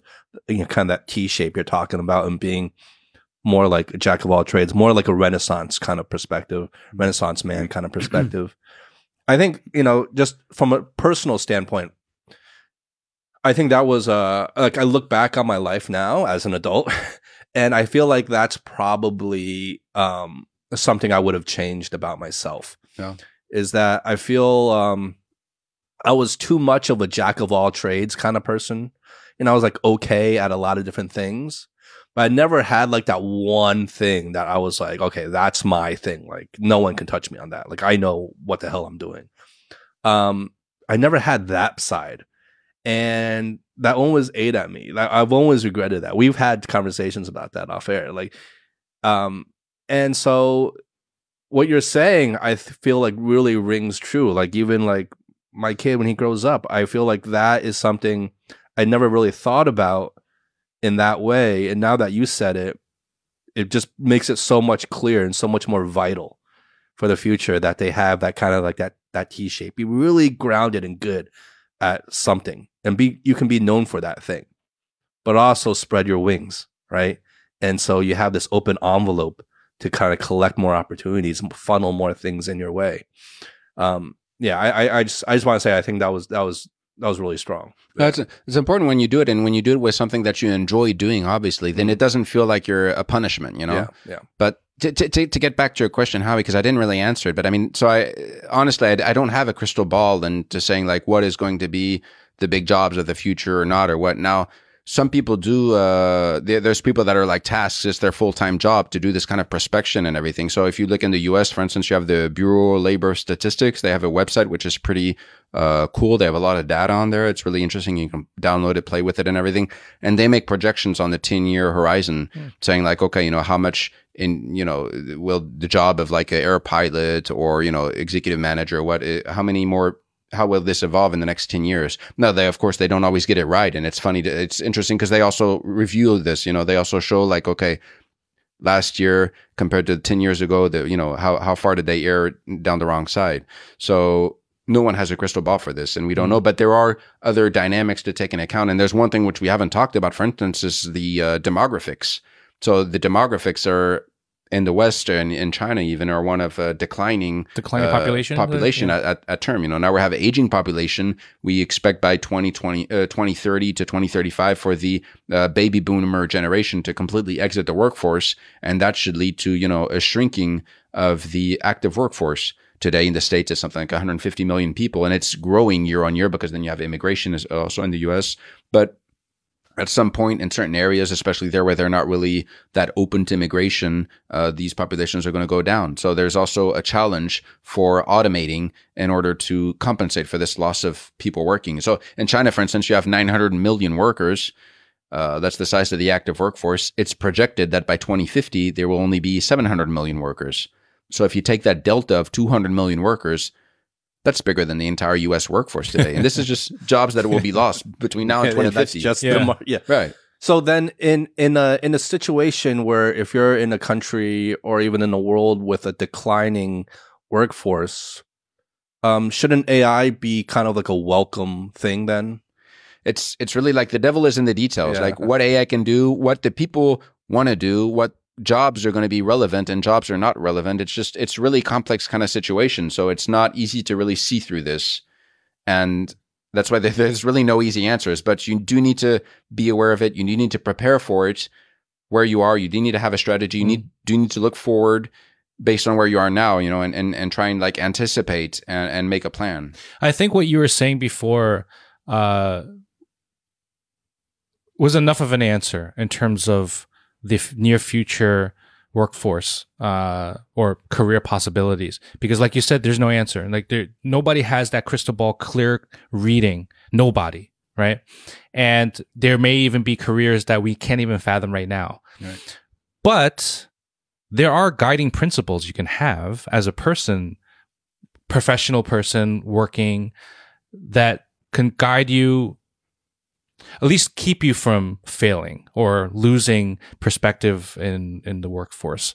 So things like you said creating your social network right? Updating making sure that you're you're you're you're practicing social proper etiquette right Um, number two, being flexible, knowing your weaknesses and, po- and and strengths, right? Flexibility in terms of pivoting, in terms of understanding what the the current market's like and what the current market may need in the near future, right? These are just simple principles that you can only answer yourself.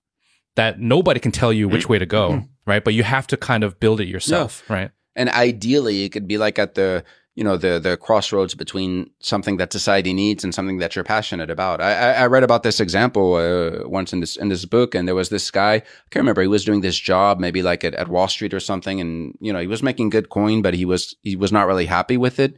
And I can't remember if he was laid off. Maybe he was replaced by a quant or something at some point, right? But uh, he his passion was bike riding. He's like a big uh, bike guy, right? So he loves just going bicycle and tracking all around and everything. So he found his passion in real estate after, like the most like kind of sector you wouldn't think of because he became specialized. He opened a real estate company. He became specialized in taking the people there. Whenever he would show them a house, he would take them. He would have bikes and everything ready, and he would take them for a mm-hmm. bike ride all around through the neighborhood to the school where the kids would go and everything, and try to like just show them That's this whole thing. Yeah, Yeah. it's just awesome, and because he presents himself like that, so the people that come to him are also people that you know usually will have kids or they like biking too. It's like this whole biking kind of thing That's smart. He became really into that and it's like so he's not i don't know if he really enjoys real estate but he enjoys the bicycle thing and he's putting his passion into a job that he was able to to develop like this and so yeah and that's I- a huge value add because think about it, if you're if you're trying to buy a house and you're a family, you want to know what the neighborhood's like. You want to know where the, what the yes. school district is like. Y- y- like these are all questions you would you all have already. Yeah, and for sure, and most realtors probably be like, oh, if you have time, you know, take it upon yourself to go around the around Right. the neighborhood. it, it was a kind of a blue ocean thing that he just yeah, yeah, no, that's a great idea. I, I want to ask a question for Howie. Actually, going back a little bit to the question that he originally asked in terms of, um, kind of like what which what kind of jobs are are safer. Um, in your opinion, Ash, because you had said, um, kind of more of the middle class routine jobs are probably the most vulnerable to AI. What about the creative sector, creative jobs? Um, from what I at least see, what little I know, that seems like it's also really vulnerable because, like you said, with a was a Midjourney, you can kind of create pictures. There's all these like new ways AI is helping creatives to develop art or images or sound, music, all types of things. Um, motion picture. How vulnerable do you see the creative sector in general? Um, if you're, let's say, Mm. like a filmmaker. Mm. Well, there's a lot of aspects to that question. So, first of all, like creative, you you have to define what is creative because everyone has, has creativity coming in point at some point. Uh, creativity for me is about being able to solve problems. Mhm. That's you know tough problems, and people that you call creative maybe uh, they don't enter in creative in my uh, definition because you might have like an architect who just repeats the same old lame patterns you know copy paste here or there and everything Mm. some people who do that in the music industry or what they they're probably not that creative then What about like a filmmaker then? well, Like, well, well, then, well, then you have filmmakers or people in the advertisement agency. So then it's it's also like the question of like, where are they working right now? Are they working in the company as a department, or are they working like an, as an outsourced service where this company specializes in filmmaking or in you know studio uh, post production or something like this? And then it touches on another question. Which is like a very deep question about within the company. I'll, I'll get to the creative thing in a bit, but I mean, it, it touches on to the the question of when you have the company, what does the company do internally and what do they do externally? And this goes way back like a century ago. This guy called Ronald Coase, I believe, he did this whole study about why company exists, but also then why the company would have employees. And his reasoning was, or what he came up with was to say like, if every time the company has a need, they had had to go out into the open market to try bargain with someone to say, okay, who can do this for them? The transaction costs are too high. So it's better for the majority of tasks that they do, especially the repetitive ones, to get employees. So that's where the employees came from. And you just give them like the standard operating procedure. And that's why most of the employees do standard recurrent tasks. Because if they didn't, then you would just go from someone from the outside if it's a one time ad hoc thing that you have to do. And that's why we have the problem today with AI. Um, so at the same time, what happened then is that the frontier and later on in the 90s and everything, and Nike was one of the first to do these, uh, Nike, uh, one of the things that they you saw was that more and more companies they would outsource certain types of their work and they will only keep the core stuff internally. Mm-hmm. So now you have like a lot of companies that you know okay they will go outside to do their uh, tracking of their data or to do their social media or to do their advertising or to do their uh, their accounting or what. There's so many things that can be outsourced and they only keep like a few core activities or really like uh, sensitive information activities like uh, uh, in the finance department or what internally and the rest they outsource. Now that you have this Gen AI coming out, then okay, they had outsourced advertising and the advertisers are the first ones to be using this and they can get, you know, are they really reducing their price when they use this or they keep charging at the same price or they're delivering the product faster or what? That's the question because then the company itself is going to be like, well, wait a minute, they're just using Gen AI. If they're not using Gen AI, then that's a problem because, hey, the other guys use Gen AI and they could do it faster than, so you have to use Gen AI. But wait a minute, if you're using Gen AI, then I can use it myself, right? So why do I need you in the first place? So there's this whole, it's uh, this whole disruption as to what is the frontier between what the company should outsource and what they should do internally. And a lot of things are coming back internally now. And they're thinking like, oh, we don't have to like, uh, you know, e- even before that with, with the iPhone and everything, why do you have to pay the hefty fee for a recording studio and a post production and everything. And this is the job, this is the company that my stepmother does, by the way. So she's been suffering a lot from this in, in France because now a lot of people, they're like, well, this phone is also a multimedia studio in itself. So the quality isn't as good. I'll give you that. But when you take into account the price difference, it's good enough. And that's the kind of problem that is going to happen for filmmakers and a lot of other professions like this. And you can see this, uh, an early example of this is with a technology that you have before, which is not that, you know, high end technology, but it's just the answering machine. So before, when you wanted to call a hotline, you would have, the company would have people there that would answer the phone and talk with you. And then now what you have is not full automation, but a mix of automation and outsourcing. You call the number, typically when you call the bank or something, you're going to, you know, for English press one, for Spanish press two. And then you go through this whole labyrinth of different, like, you know, numbers and everything on this backtone music. And then at the end of that, you're going to end up if you're lucky, uh, with someone who picks up the phone and, you know, hello, sir, you know, and he's going to be like in Bangalore or someplace like that. So it's a mix of automation and outsourcing. And it's a very unpleasant experience, but it's become the new normal. This subpar has become the new, the, the new metric that everyone now is doing it now, except for a few outsiders like Zappos, the shoe company or something, you know, but I mean, the majority of people, they just go down to this level. So it's less good than before, but it's deemed good enough when you take into account the price difference. And this kind of paradigm is going to come in a lot of other areas. So for creativity, this is one of the risks that's out there. If you're like in a in a creative company or in an ad agency, this is one of the big risks that's out there that they start wanting to do things on their own, you know, and bouncing ideas on their own. So maybe the company might hire someone internally to do their advertising and it'll be cheaper than you know having to pay TBWA or these company you know the, the, the these big companies. Um, so they they'll, they'll, still so there will still be an employee doing this if you wish, but it's going to be like at a much lesser cost. Whereas yeah. before it was feeding five or six people on the other side, right? And uh, then when you look at creativity, to get back to that topic, like when do you actually exert creativity? You know, how often are you creative? You know, it's really challenging assumptions. It's really looking in different ways. There's a whole way to do this creativity thing, and there's not a lot of schools that actually teach that, and there's not a lot of people that actually use that. Mm. So I think a lot of the the phony creative people, the fake creatives, are going to have a bit of a problem. They're going to be using this AI thing and finding it really cool, but other people are going to be finding that they can use it too because we get back to the whole democratization thing. Yeah. So the expertise in itself goes away. Now there is a certain level of expertise where you can do things that I think the AI might not be that good at doing, you know, like in the prompting and things like this. Uh, I, I, can give you an example. I saw uh, not too long ago where someone was presenting to us. It was uh, the interior store design. So there was this big Italian uh, fashion brand that was coming up uh, to this design school, asking them, "Okay, we want you to redesign uh, this new store that we have," you know. And I think it was Valentino or something, but that whatever it is an Italian fashion brand. And one student came up with this design, and it looked really nice and everything, but it was kind of bland. It was just very, you know, she played it safe, doing this whole like thing, like you know, really in this uh, style of the times and everything. So I said, okay, you know, yeah, that's, you know, no, nothing bad, nothing good. Okay. And then the second student came out and she did something that looked really different and really new and kind of weird in a sense, but at the same time, it had a touch of something kind of cozy that didn't look too off, you know, and it, we couldn't really put, you know, it was like this je ne sais quoi that was in there. And then she revealed it after to the people. She showed, she showed them a picture because there was like all these kind of like round shapes of the room and these Roman arcs and things like this. And she revealed after this uh, photo of the ancient Roman thermal bath.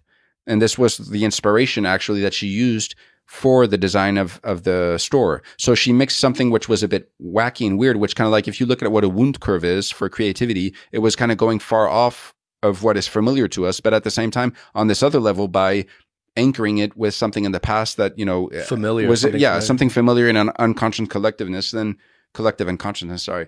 It was bringing it back into the middle to something where, you know, we found it quite aesthetically pleasing. And this is the, this was the one that, you know, they, they went for in the end because they thought, yeah, that's pretty. And it was connecting obviously with the history of the Italian fashion brand. So this is an example like, you could prompt the AI in this direction, saying like, you know, give me something that links this to that, you know, or give me, you know, produce me some material that mixes, you know, Lovecraft with, uh, I don't know, Black Mirror and written in the style of uh, Charles Dickens or something, right? But here, it's it's still like there's a creative element that comes from the human. So I think that the tools are great in order to ping pong ideas with, or it, it, it prevents you from having this writer's block where you're just facing a white page and you don't know what to do. So it can get the conversation, it, it can get it started, you know, especially when you're alone and you don't have anyone to brainstorm with. So ChatGPT can be fun for that.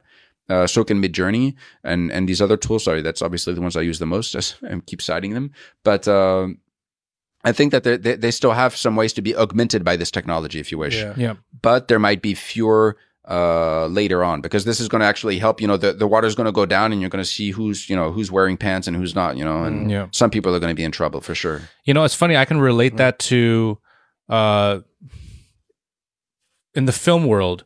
Before we shot on film, and then digital video came, DV, and a lot of the old school uh, cinematographers were very, um, I guess, not buying into DV because first of all, the quality difference.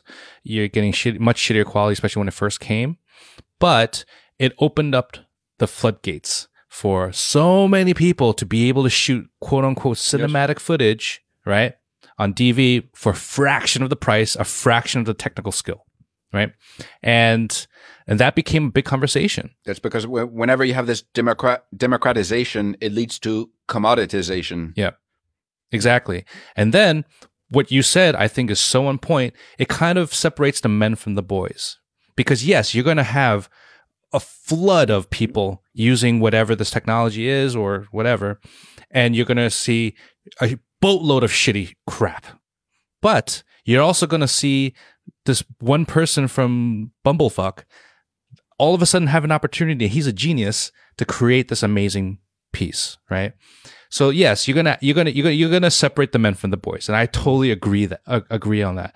There's another thing that I want to point out is the use of AI in its current form.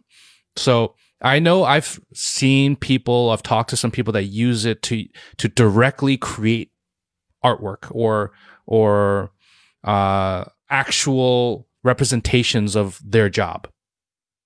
Uh, personally, I don't feel like it's there yet. I don't think it can hit that level that, at least from my perspective, writing a script or or creating uh, maybe reference images that might be okay, but in terms of like script writing, no way. But what I use it for that really helps me is I make it ask me questions to answer to get to that point. So I, I like what you're saying. It's like you're using that as a tool to get you somewhere. And hopefully that helps you as a creator create something that might be able to link things that you were not be able to link in that moment. And so when I was telling you that idea before we started recording, I was telling Justin that I had this idea for a concept for, for, uh, this, uh, series I'm making. And I was playing around with all these different ideas and it was going nowhere. And then I just prompted ChatGPT. I said, uh, I'm kind of going nowhere right now. Ask me 10 questions to sort of streamline my thought process to get me somewhere. And also start asking me questions of like my life. You know, what are things that I experience in life? What are my most inter- like my like the things that I'm most interested in? And as I was writing those out, I started linking them together. That's how I got the AI. That's how I got the you know what I mean, you know what I'm saying? And I I linked it together, and all of a sudden, oh like, whoa! I got excited. And I started like writing out this like you know small thesis of a statement Mm, mm, mm. for a film. That's so excited. Yeah. So excited. One thing that was um, really fascinating too before Ash, when you were talking, and I was asking question about, you know, we're talking about this like kind of the creative industry, right? And its impact, AI, its impact on that. Um, it's also kind of uh, it, fascinating to think about. It's true. Like even if you work in a creative field and your job is creative, like how much of that time are you truly being creative in your job, right? Versus how much of the time are you just kind of really just task oriented? Because there's a lot of creative jobs out there that also involve a lot of tedious, just task oriented things that aren't like really creative, quote unquote, right? Um, so that's also really interesting to think about in terms of even if you are in a creative job, like the amount of time that you're actually truly being creative, where like truly an AI as of now might not be able to replace you, might be might that's that portion of time might be smaller than you think about your own job. Also, to go back, AI also kind of the democratization of these tools also in a way exposes. I mean, this applies to every industry, right? I'm just picking on creatives for a second, but also exposes people or exposes a lot of the creative professions in terms of, oh, were you just relying on the tools or were you or was that genius inside you? Because once it's democratized and like you said some some kid in idaho who doesn't have any formal training in this stuff but now that it's so easy that he's a- same access to the same tools that everyone else has now his genius can be really kind of on display versus someone who might have been working in a big advertising firm or a big you know creative firm something like that where maybe they were on the same level as that person right and now like everyone has that opportunity so it kind of exposes like you say almost the boys from the men from the boys Yeah, we see this play out before. I mean, if if you look at like uh, selling things online, before if you wanted to sell something online, you had to create the website. You had to use you know Dreamweaver, Flash, or whatever. You had to be able to know how to use these tools. And then you know the guys who did it well, well, you know they built Amazon and eBay and stuff like that. Today, anyone can just you don't need, any knowledge. You just create a store on WeChat or, or whatnot, and, and you can just go ahead. So, who becomes the best seller now with this whole WeChat store thing? So, yeah, it's a it's just a different paradigm when anyone can do it now. No coding knowledge required. And uh, for the creatives, yeah, it's it's the same thing. Like anyone can. That's where the ideas are really going to come out. It's going to focus more on this. So that's why I don't really do this distinction between creative jobs and non-creative jobs. Because I think every job, like you can have a there's a plasticity in it for creativity. And Yeah. you know, you you have problems in, in my job. I mean, if I have a problem, like I don't know, some department, uh, the fire department or something comes and says, oh, you know, you have to shut the company down because who knows what, and you know, how do I deal with this problem? If I got people that come, they're not happy. How you deal with it? They're not happy with their raise or what? How do you? What other strings can you play with if you can't give them money? You know, there's got to be something else. You got to start getting creative to think about this. You know, how are you going to deal with your competitors? How are you going to deal with situations as they arise? You know, this is a, a manager's day to day job. You're going to have challenges and you're going to have to be kind of creative to think about it. So as opposed to the, the creative job, sure, they got creative moments and everything, but I mean, it's- it's the same as anyone, you know. I mean, you want to know how often they're creative at it. You you look at uh, Donald Draper and Mad Men. You know, how often does he actually have those sparks coming up? Right? It's Yeah. not. It's not the whole time in every season, right? Yeah. I mean, versus how often is he just drinking and hitting yeah, on chicks yeah. Do you ever think about um just kind of pivoting for a little bit because I know we're we're really focusing on the the present right now, but let's go to that next step that I Mhm. mentioned earlier, which is a little bit more in the future now. the fun stuff yeah. And now it becomes a little bit more opinions and you know, we're just shooting the shit, right? Just having some fun with this a little bit. A little speculation here. So, I mean, let's call it the the post-labor economy, right? Where you know, you know, the the emergence of AGI and automation displaces the majority of the workforce. Uh, we're in that reality. So, what is that? What do you think that means? Have you thought about it? Like, what do you think that means for society, and and what are some of the big changes that we would probably have to face? Um, you know, because of this. Do you ever think about that kind of stuff? Yeah, I don't I don't spend too much time on that because like you said, it's so like crazy that it's kind of hard to like really think about anything. And so Mm. it's not, you know, I, I got you got to choose your battles, right? So I, I could always just, you know, throw out some thoughts about that. But I mean, again, if you have this suppose you have this working in the US or something, how does that erode the US's competitiveness in the world. You know, if other places people are working and in the US you're not working. Suppose you have this everywhere in the world. Okay. Is there really going to be enough money created by this to support everyone or is it only going to support people in western countries? I mean, there's this whole there's some dynamics that are not really taken into account when they do this. But let's just say for a minute that we forget about this and we try and focus, okay, if we don't need to work anymore, what will people do? It's an interesting question because, you know, you always think like, okay, work is not just there for getting money. It's also to keep you busy, to get your neurons running and all that, even though for some people Well, it's also the identity. It's for the identity. right? Today, if you ask what, what what do you do, you know, and I hate having to answer with a job title, but that's what people do these days. Yeah. So, what's going to happen in a world where you no longer answer with a job title? What could it be?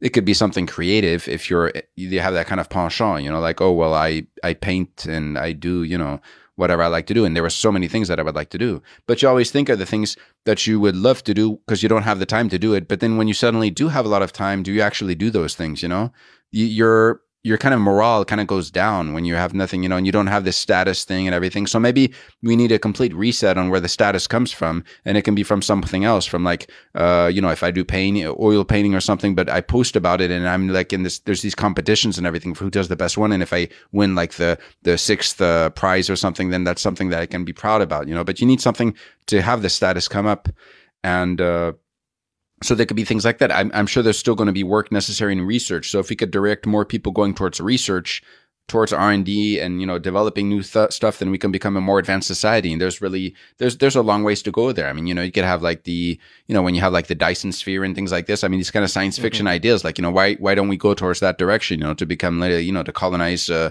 uh, the solar system and beyond. You know, there, there's so many things that are imaginable. You know, so many problems that have yet to be dealt with in physics and, and quantum physics and uh, I mean in quantum mechanics at the very small level or in or in the larger levels, you know. So there's like just so many things that are that could be done and it's it's a pity that we can't focus on those problems because we're too busy like you know producing food and and you know making toys and and making you know things that you know like that, that we have to p- spend our time on because there's no machines doing this for us so there's like so many things that you could think about that we could be able to do but for sure it needs to be organized because or else we're just going towards straight chaos because people are going to be like okay there's nothing to do. What you know what next? So there there was this funny story actually by uh, Li Kai Fu with uh, what's uh, Che Chu Fan or something the they did like this uh, half science fiction, half uh, you know, kind of uh, analysis thing about the future. I think it's called AI twenty forty two or or twenty forty six or something. read- yeah. And, and and there was one of the stories where this is exactly what happened. There was no longer a need for work, so the government introduced universal basic income. And what happened after a few months or years was it was total chaos with rights and everything because people were bored shitless. You know, they, they had nothing to do. So what they eventually did, what they eventually did, they eventually reintroduced work where people were actually working. They were doing this in VR, so they would put a helmet on and they would be working on this like construction site or something to build something uh, in some far flung country. And so they everyone had a job to do using the helmets and everything, like to do some you know job that was necessary in some other place. And what people found out, actually, some people found out was that actually there was no work going on anywhere. They were just doing this in VR. but keep them busy. to keep them thing. busy. But everything, everyone thought it was real, and there was like this whole like uh, stick and carrot kind of thing to help them, you know, to see like who's performing the best and everything. So it's just to keep them busy, but also like uh, keep their status and keep them proud about doing something. You know, Okay, yeah, yeah. I Kind of was like like, the Matrix. you yeah, know? I was exactly thinking uh, because so like okay, you, if everybody was out without a job, and we just already established that a lot of times our career or occupation or or job is uh, our identity to to many people, right? Now, if you lose that, then I I started thinking it's almost like coinciding with the uh, advent of virtual reality. Um, I mean, also augmented reality to a certain extent, but but uh, extended reality, and it's almost like that social currency becomes uh, metaphysical, right? So whatever whatever happens in that virtual world, if you're building, uh, you know, construction in in Sudan or wherever, and or you are a warrior uh, on top of a mountain, like a massively multiplayer or, or online role playing game, right? and your statistics as this brave warrior, XP. yeah, becomes your identity because you're not working, but you still need to have some sort of social currency, right? Uh, In your tribe and beyond. So what is that currency then? If it's not, I'm not a filmmaker, but you know what?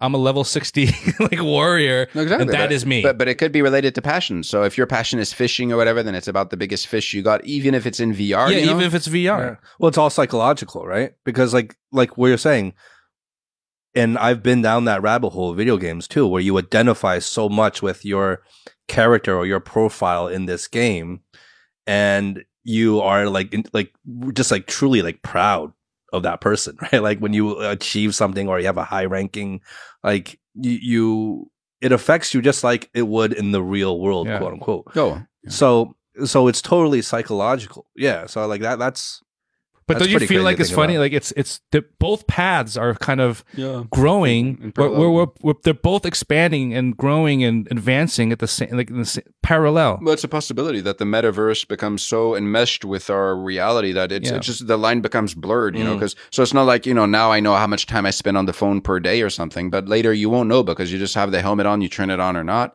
and yeah, it could be like so it's no longer like a vi- it's the same the the line between a video game the, the you know the classical thinking video game is for kids and then you have work well this line is going to be blurred too and it's going to be like okay what you call video game no longer called like this anymore because work has become you know uh, a game also and game has become a work or something you know it's going to be a completely meshed and well, you'll like be what doing is something with your reality at that Yeah. point, Right. right? Like, how do you even like where is there a line between the realities Yeah. anymore in that phase? Well, because if it gets to the point where most of the workforce is replaced by automation and uh, AI or robotics, the even from a corporate level, I mean, if most of the society, the population is busy in their virtual world, it's I mean, no skin off their game because if they're very focused on whatever they're doing, like um, um, it's probably going to make only a few huge companies, you know, in the world or something like that. Oh, but I mean, it's possible that we have like different ways of getting. So you could have like a basic, you know, universal income or something, and then on top of that,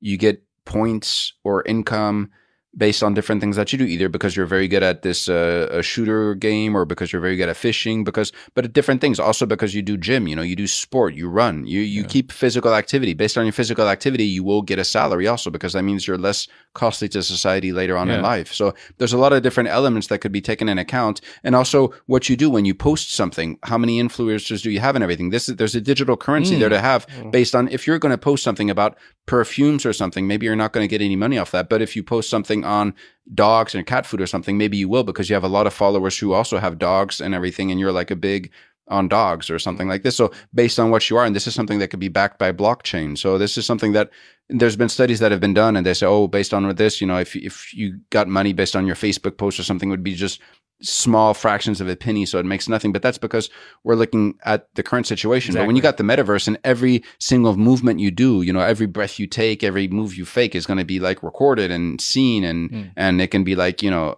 measured and tracked. Then you were at a whole different. you can game. throw mo- a monetary value to every single move Everything, you yeah. make. based based on who looks and and makes who's sense. interested in and the you whole system would be super optimized to marketing. Like you wouldn't like like just tracking like who the people are watching. Yeah. If there happen to be dog owners or pet owners, like it would be everything would be so super optimized. Yeah, because I feel like uh, so one thing was that identity. When I asked the f- original question about this post labor economy, um, I mean, one was that identity, right? But second was uh, that was on my mind is the uh, what is currency? What is going to be money? You know, val- cash value in the future in this situation because it could change, Yeah, right? So so right now everyone says that data is the new uh, gold, right? Data is the new gold. It's the new black uh, oil or whatever.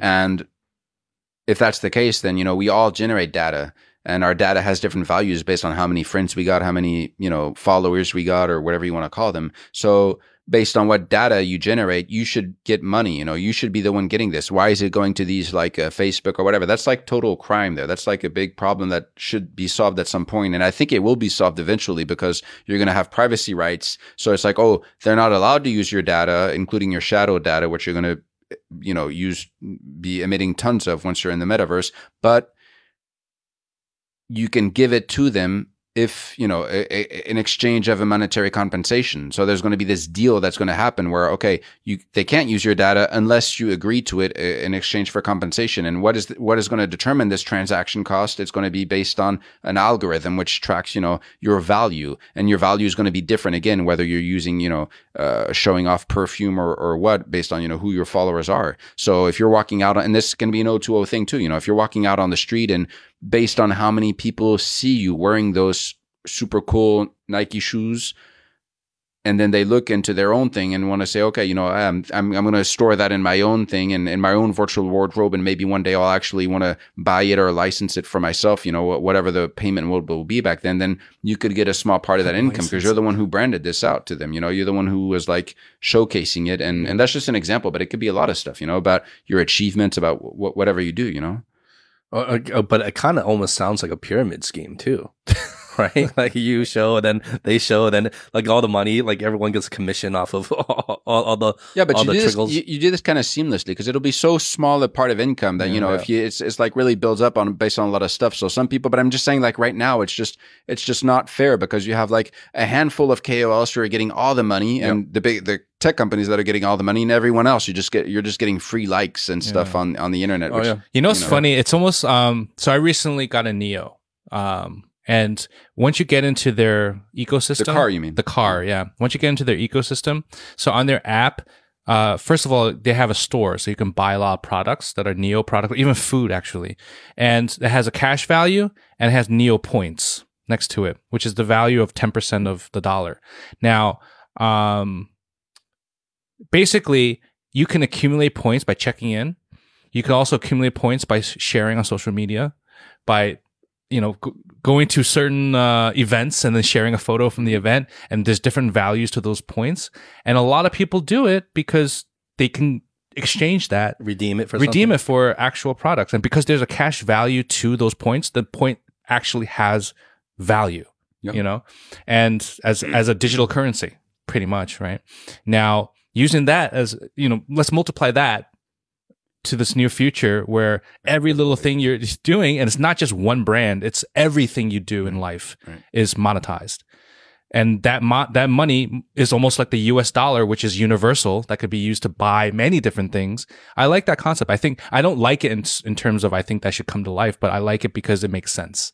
And I think that it, it is a possibility. I don't like in terms in terms of the fact that it means that you have to share, yeah. you know, in order to yeah, I don't, make yeah, a living. Yeah. But I mean, it's again, it's one way to go. It could there could be other things too. You know, if you win like uh, tournaments or something like you know for for painting or for driving a racing car for or for whatever you know whatever the passion is, but you can focus more on passions, you know, instead of instead of on work. So everyone has passions, right? I mean, things that they like to do, and it could be something more related to this, you know, whatever the people like, you know, yeah. there's always going to be like aficionados for a certain thing, you know, and with the internet, it can be like the most uh, quirky thing, but you're still going to find people that have common, you know, like-minded people and you can gather with those people, even if you got distance and everything with VR, it's going to be more immersive. So there's a lot of things that can happen. Then these people can decide, okay, we're going to start, you know, putting money into this or something. And, you know, whoever wins this thing, then they get the money or, something you know, it's like, there's always things that can happen within yeah. communities.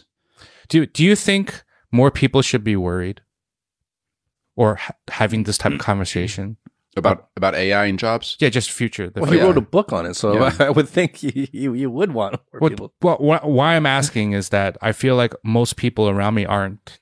They don't. They don't really think about it. I think in China there's quite a conversation about this. Uh, in the past year, I've seen, uh, you know, I mean, I published in, in March, and ever since I start, you know, doing like some conferences and stuff. And at the beginning, you know, I, you know, I usually ask, okay, who's worried about their job or what? And you'd have you know, there's more and more hands that rise up each time mm. now, you know, and I'm talking not just, you know, like the, the accounts payable person. I'm talking like, you know, consultants at McKinsey and stuff like this. They're also worried because now the people, they could just query ChatGPT to get their whole strategy.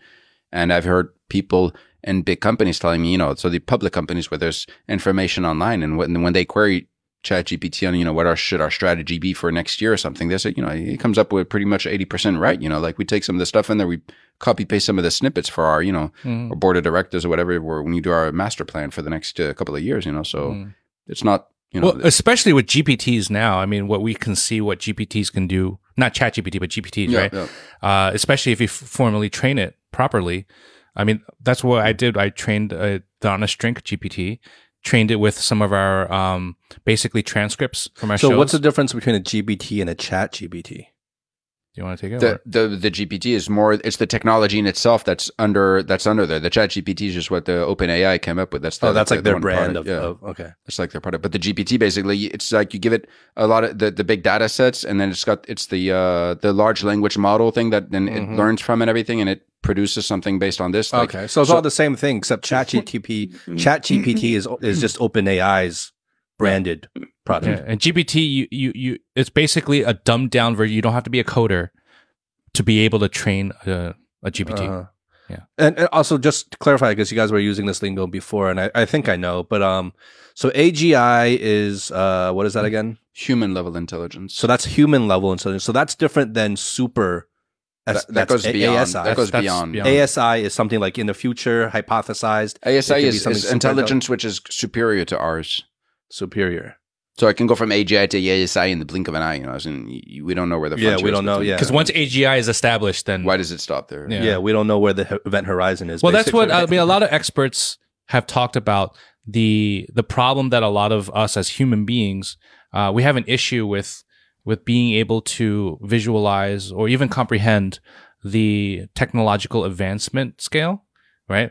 Like we we look at it in terms of time and and The what, exponential rate. yeah, it's the expen- sorry, it's an exponential rate. But we look at it in terms of like uh, the way we view time, but in actuality, the the like the the one x, the ten x, the hundred x, etc. The way it multiplies that speed, it's so incredible that we we can't really compute it. We can't conceive it. Yeah. You know, and so it doesn't make sense to us. it's like the Big Bang. It's like an explosion. Like there was nothing, and then there's everything. Yeah, it- but it's in the blink of an factual in term in the grand scheme of things. In terms of uh, uh, translated towards time, it makes sense. But for us, it's like no, it doesn't make sense because we don't gra- we don't fathom that 10x, what 100x. What does that mean?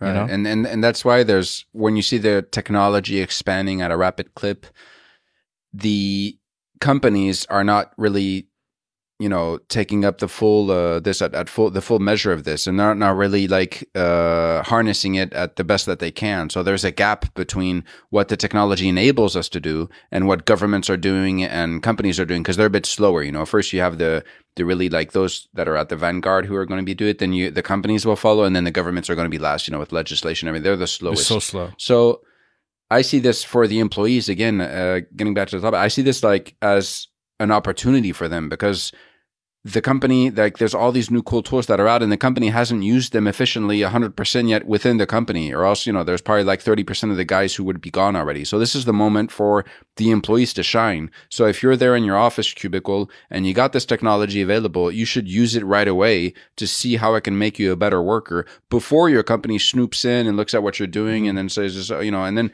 you can be the one who spearheads the change and, you know, faster than the guys in the other uh, cubicles beside you. And then you become like the, uh, the herald for change within the company. And you can show them like, yo, look at what we can do with Mm. GPT. You know, we can improve our, you know, the operations at our front office. We don't need to be such, you know, to have these people that have, you know, six years experience or what to be able to respond to a customer request. We can just have this, you know, and, uh, or we can do, you know, whatever kind of changes to get better customer data to, cause AI does more than just automating stuff. It could also help you in, in, in different ways in the business. It can help you with, uh, internal controls. It can help you on a lot, a lot of different aspects.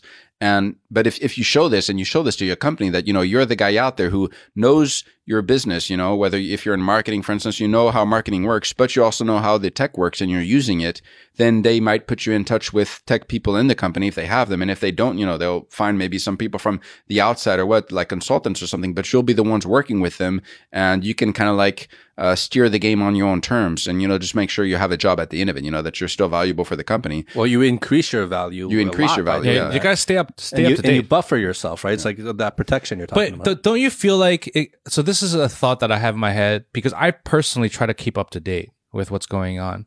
But at the same time, I'm not a programmer. I'm not that deep. I just like to know what's going on and play with some of the tools so I know how to use it if I need it.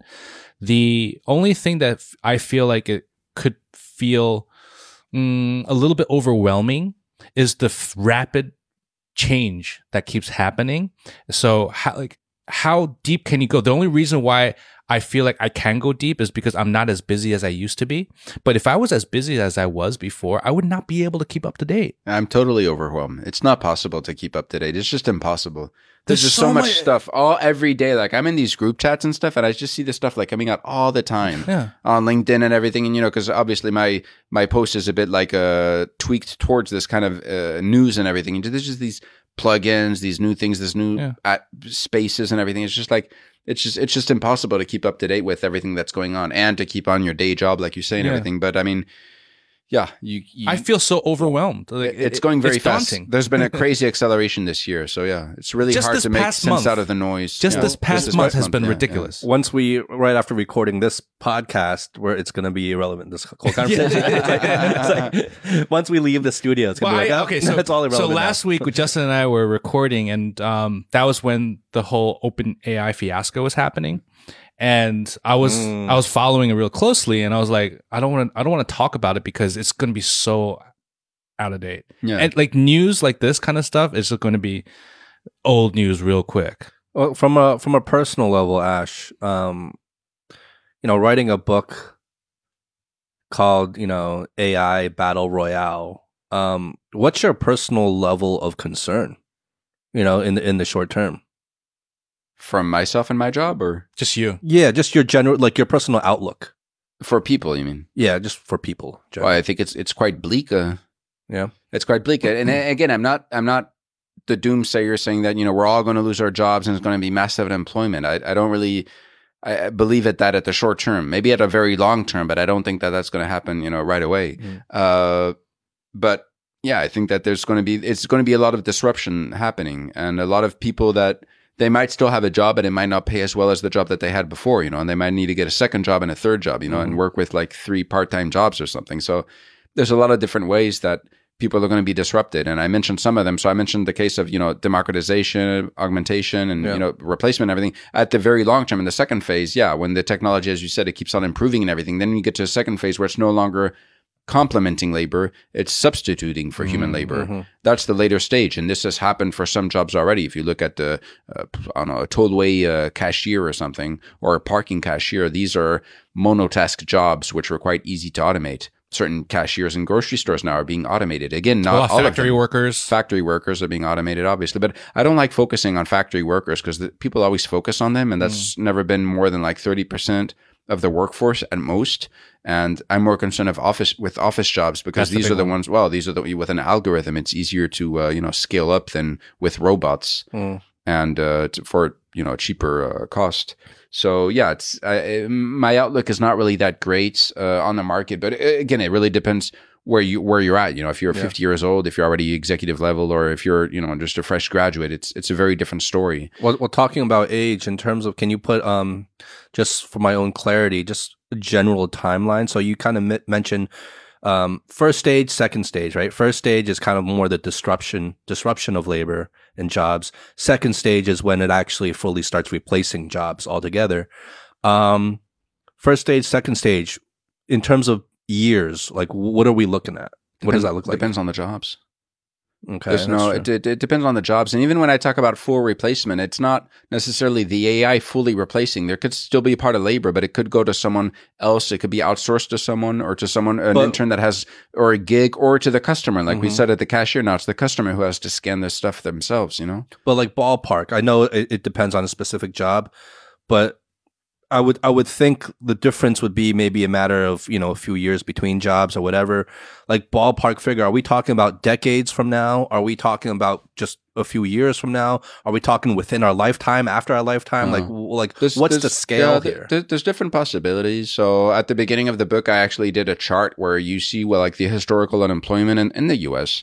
and you see, okay, what would it be like to reach what you said, like the tipping point scenario, what I call it, like when we reach something like 25 or 30 percent unemployment, based on an increase average per year of 1%, 2%, or 0.5%. And it gives you to timelines, which are like around 20, uh, something like it was either 40 years, 30 years, or I think like 10 or 10 or 15 years or something. So it gives you like different timelines. And this is like your uh, assumption that you can go with.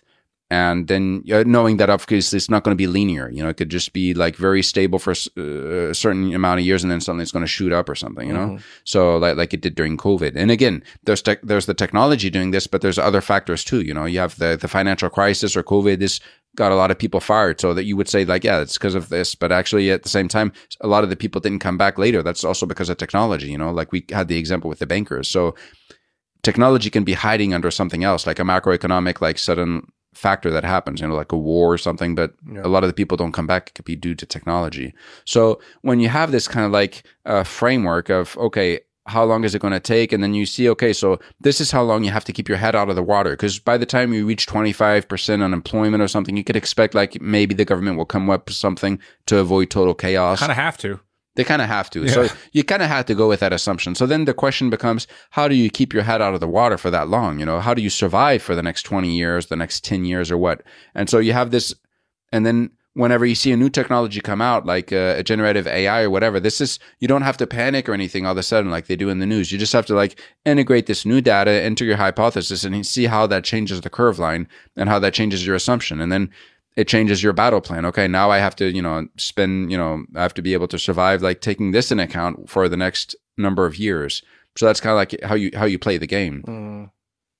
It's for everyone to make up what they are because it really it's depending about the job, you know. And sometimes you're going to be like, okay, this job is really not working, you know, for me. So maybe a monotask job in particular is very risky because there, if it becomes automated, you're left with nothing to do. And then you have to see, okay, it's better that some cases you want to abandon ship. And some people have told me actually the title of the book isn't that great because it's how to protect your job, but sometimes the best to protect yourself, you have to you have to switch jobs. You know, there's just sometimes you have to be really clear about that. There's you know certain jobs you can get promoted and you can like climb the ladder. Certain jobs, you know, you can't really. Like, if you're a nurse or something, and I'm not saying a nurse is a job. I think a nurse is a pretty uh, long term stable job, but if you're a nurse, you can't just be promoted to doctor all of a sudden like that. You know, it just doesn't happen. You, there's different qualifications involved. You know, Yeah. So, sometimes you, depending on the job and situation, you might have to jump ship entirely, right? you can. Yeah, you're gonna have to rebrand yourself and find something else to do. At petition. Yeah. Okay.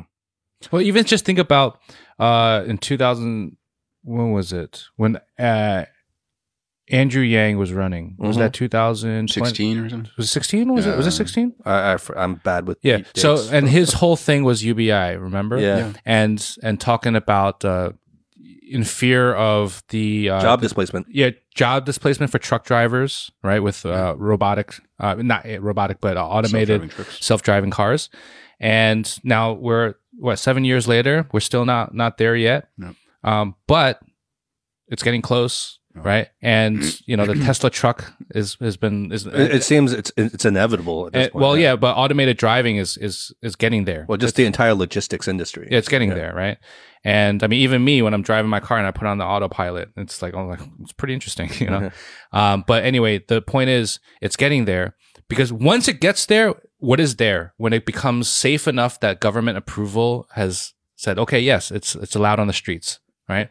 Once that hits No more jobs. So it's gone. So it's literally like it's that exponential curve, right? So the whole time it's kind of hovering down here.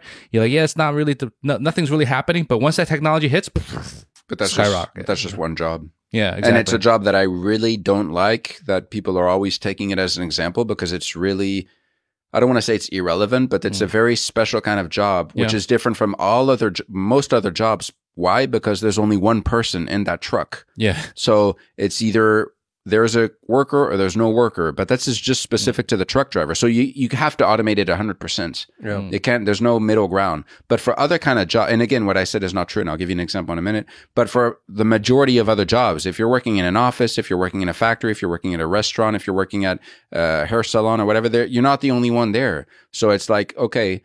Maybe you know where we have five staff today. Maybe tomorrow we can only do with two or Mm. one staff. You know, so Mm. that's that's it's very different from the truck driver where there's all this middle ground. And for the case of the truck driver, we can see this already because you don't it's not allowed to have like the autonomous truck, but you can't have a truck which is remotely controlled.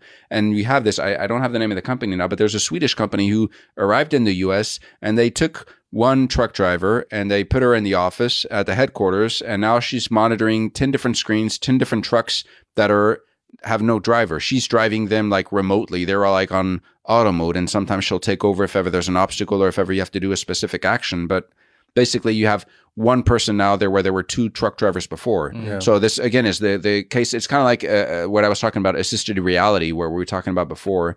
Uh, but in this case, it's just you know someone remotely controlling trucks. You know, so and they can instantly shift, you know, shift people because it's you know it's twenty four hours. Well, it's right? also like the complexity of the job, right? Like, so even like take, well, I don't know, let, let's say like the hairstylist, like you brought up, right? Like their job might not only be to cut hair, but they might have to look after the store. They might have to do a lot of maintenance things around the store, clean up, and uh, do do some sales or like do you know do some PR or what, whatever it is that a hair salon requires. Whereas a truck driver in that example really only has one task: get from point A to point B. Hmm. There is no other task there right? It's not it's not complex. I mean, I'm not a mm-hmm. truck driver, I wouldn't know, but it seems like it's pretty direct. Just point A to point B. That's all you have to do. Whereas many other jobs have all these other tasks that are built into the main mission as well. correct. Yeah. Yeah. Oh man, this there's just yeah, you're right. There's there's just so much to think about. yeah, we can we can r- literally talk about this. I, I've only- talked for a lot, lot about that. I mean, some of the safe jobs, obviously, like a hair cutter is a kind of safer job, a gardener, because these are cheap. Some of these jobs are quite cheap too, so it doesn't make sense to use a robot. Jobs where safety is in- Yeah, involved. it'd be more expensive to use a robot yeah, in these if jobs. you, if you use an air, uh, like a, the air hostess job, or is it more correct to say air host? Anyways, the, the job on the airplane, there you're like, you got life and death scenarios. You know, you got people that you need to keep comforted and everything. You, uh, small cramped space, dexterity is important Yeah. and everything. This will never be automated. That's definitely farther possible. away That's farther away. You can never automate because this. You that can, has to do with robotics. you can automate small parts of this, and they do already. Like some other tasks have been automated. The task of showing them, like, you know, before you would have the air hostess in the middle of the aisle showing you what to do, you know, how to put the mask and everything. Now they use a video to do this, right? Mm. So that's been automated. Now, if you need something, maybe some of the parts will be automated too, but some of the th- some of the things you'll still need to have a few air hostesses, maybe less than before. They probably reduced the number of staff on there. Mm. The pilot himself, right now, I think their law is like you have to have three pilots on the plane or something. Maybe it varies per country, but I heard about one pilot and two co-pilots. Maybe you could like reduce that a bit. You know, I mean, the autopilot has been there for a long time, right? But mm-hmm. you're always going to have to keep at least one on the plane because the fear factor, people are not going to want to go on the plane. But this is just, again, it's playing with people's psychology and this can change very fast. You know, you think people, you, you think like, okay, should we not use a robot police force and have, you know, get rid of policemen? And people will be like, oh no, that's scary because you think about all these like, Terminator movies and everything. But then when you see like what the cops are doing when they're shooting people and everything without, you know, because they're afraid for their life or something, so they just shoot and ask questions after. Well, then you think, okay, well, at least a robot wouldn't fear for its life. It's going to be, you know, think twice before it wouldn't shoots like be rash right. and make an emotional decision out of fear. Right. So I heard that San Francisco now is experimenting and that they start having like this sort of like drone or robot police force or something in San Francisco. oh shit! I don't. I don't think. that I don't news, think but- that. I don't think the. I don't think American people will ever put up with that though. They'll get so much pushback there. I think uh, precisely because of what you're saying. It's that image of like this, this like this group of Terminators. Yeah, but like, you, so I after got that you. on one side. Get and you- robots guns? Yeah, but, Hell yeah, no. Yeah, but then you got George Floyd on the other side. So you Yeah. got one image fighting against the other, and at that one point they might they might just change. You know. So you, I take the example of the elevators. Before you always had a guy in the elevator back in the days. So they Mhm. invented automated elevators back in the 1880s, and then you didn't have to have a guy in the elevator to you know the elevator boy. Yeah. But the problem is people were afraid to take elevators. so they did they wanted to have an elevator boy in there for their safety. And then the elevator boys, when they were pissed, sometimes they would they with their pay or what they would go on strike.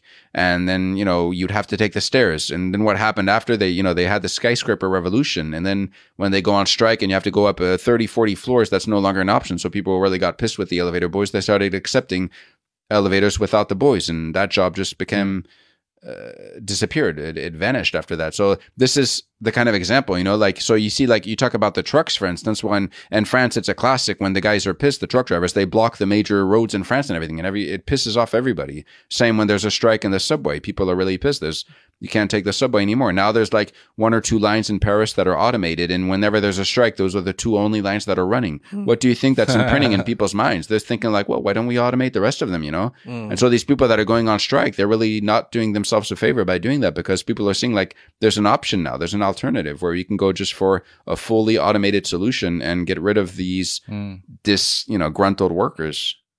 It's not if, it's just when. you know, it's just when. That's all it comes down to. Oh man. There's a lot. I think I feel like there's a lot that we can talk about, and uh, I feel like we're just scraping the surface here. Yeah, I, I always I used to always give like Howie so much shit for like coming in all doom and gloom about AI and be like, what are you what are you going down those rabbit holes for? And now I totally get it. Like I get it. Like I like after after having you on today, Ash, like I, I have a new um level of appreciation, I think, for the situation that we're all in collectively. And again, we're just talking about work here. Yeah, We yeah, didn't I even know. get it. We didn't even get into the other. We're just stuff. getting one little spoke of the entire wheel, right? You're exactly right. And I just want to uh, reiterate. Uh, I think I said this before, but I just want to reiterate. I was doom and gloom, and because I went down that path, and this is when ChatGPT 3.5 first started coming out, and and before four, right around when four was about to come out. That's when I was my apex of doom and gloom. When Gregory Hinton left Google, and you had um um what's that guy named um The Ebenezer guy, Je- Geoffrey Geoffrey Hinton. Ebenezer Scrooge. I, sorry, Geoffrey Hinton. Yeah, yeah. Um, uh, basically, you had a lot of these people coming out and and basically spitting that doom and gloom story, Mm. and I was buying it. but now, after really listening and thinking and living it, I I'm st- I'm I'm also feeling a little bit bleak about the future. But I also realize that I can't just sit back and be like, doom and gloom. That's it. I have to do something about it. And knowing that in the near future, I am still in control of my fate. I am still in control of my path until that long future. And I don't know about long, but that second phase comes. Until that comes, I got to do something about now. Right. And what does that mean? It means being flexible. It means understanding my current situation. It means being up to date with technology. It means speaking to other people that are also following this. You know, I feel like that is the right way to think. Yeah, like well, I think like to, to Ash's book, it's also like let's take accountability for ourselves where Yeah. we can. Because right? things are happening. Okay. This is, you cannot deny that and you cannot stop it. So what are you going to do about it? You're not just going to tang ping, you know, in the Chinese you, you- way. you are responsible for your own education. yeah, exactly. No one else. I agree. That's a perfect way to leave it right there.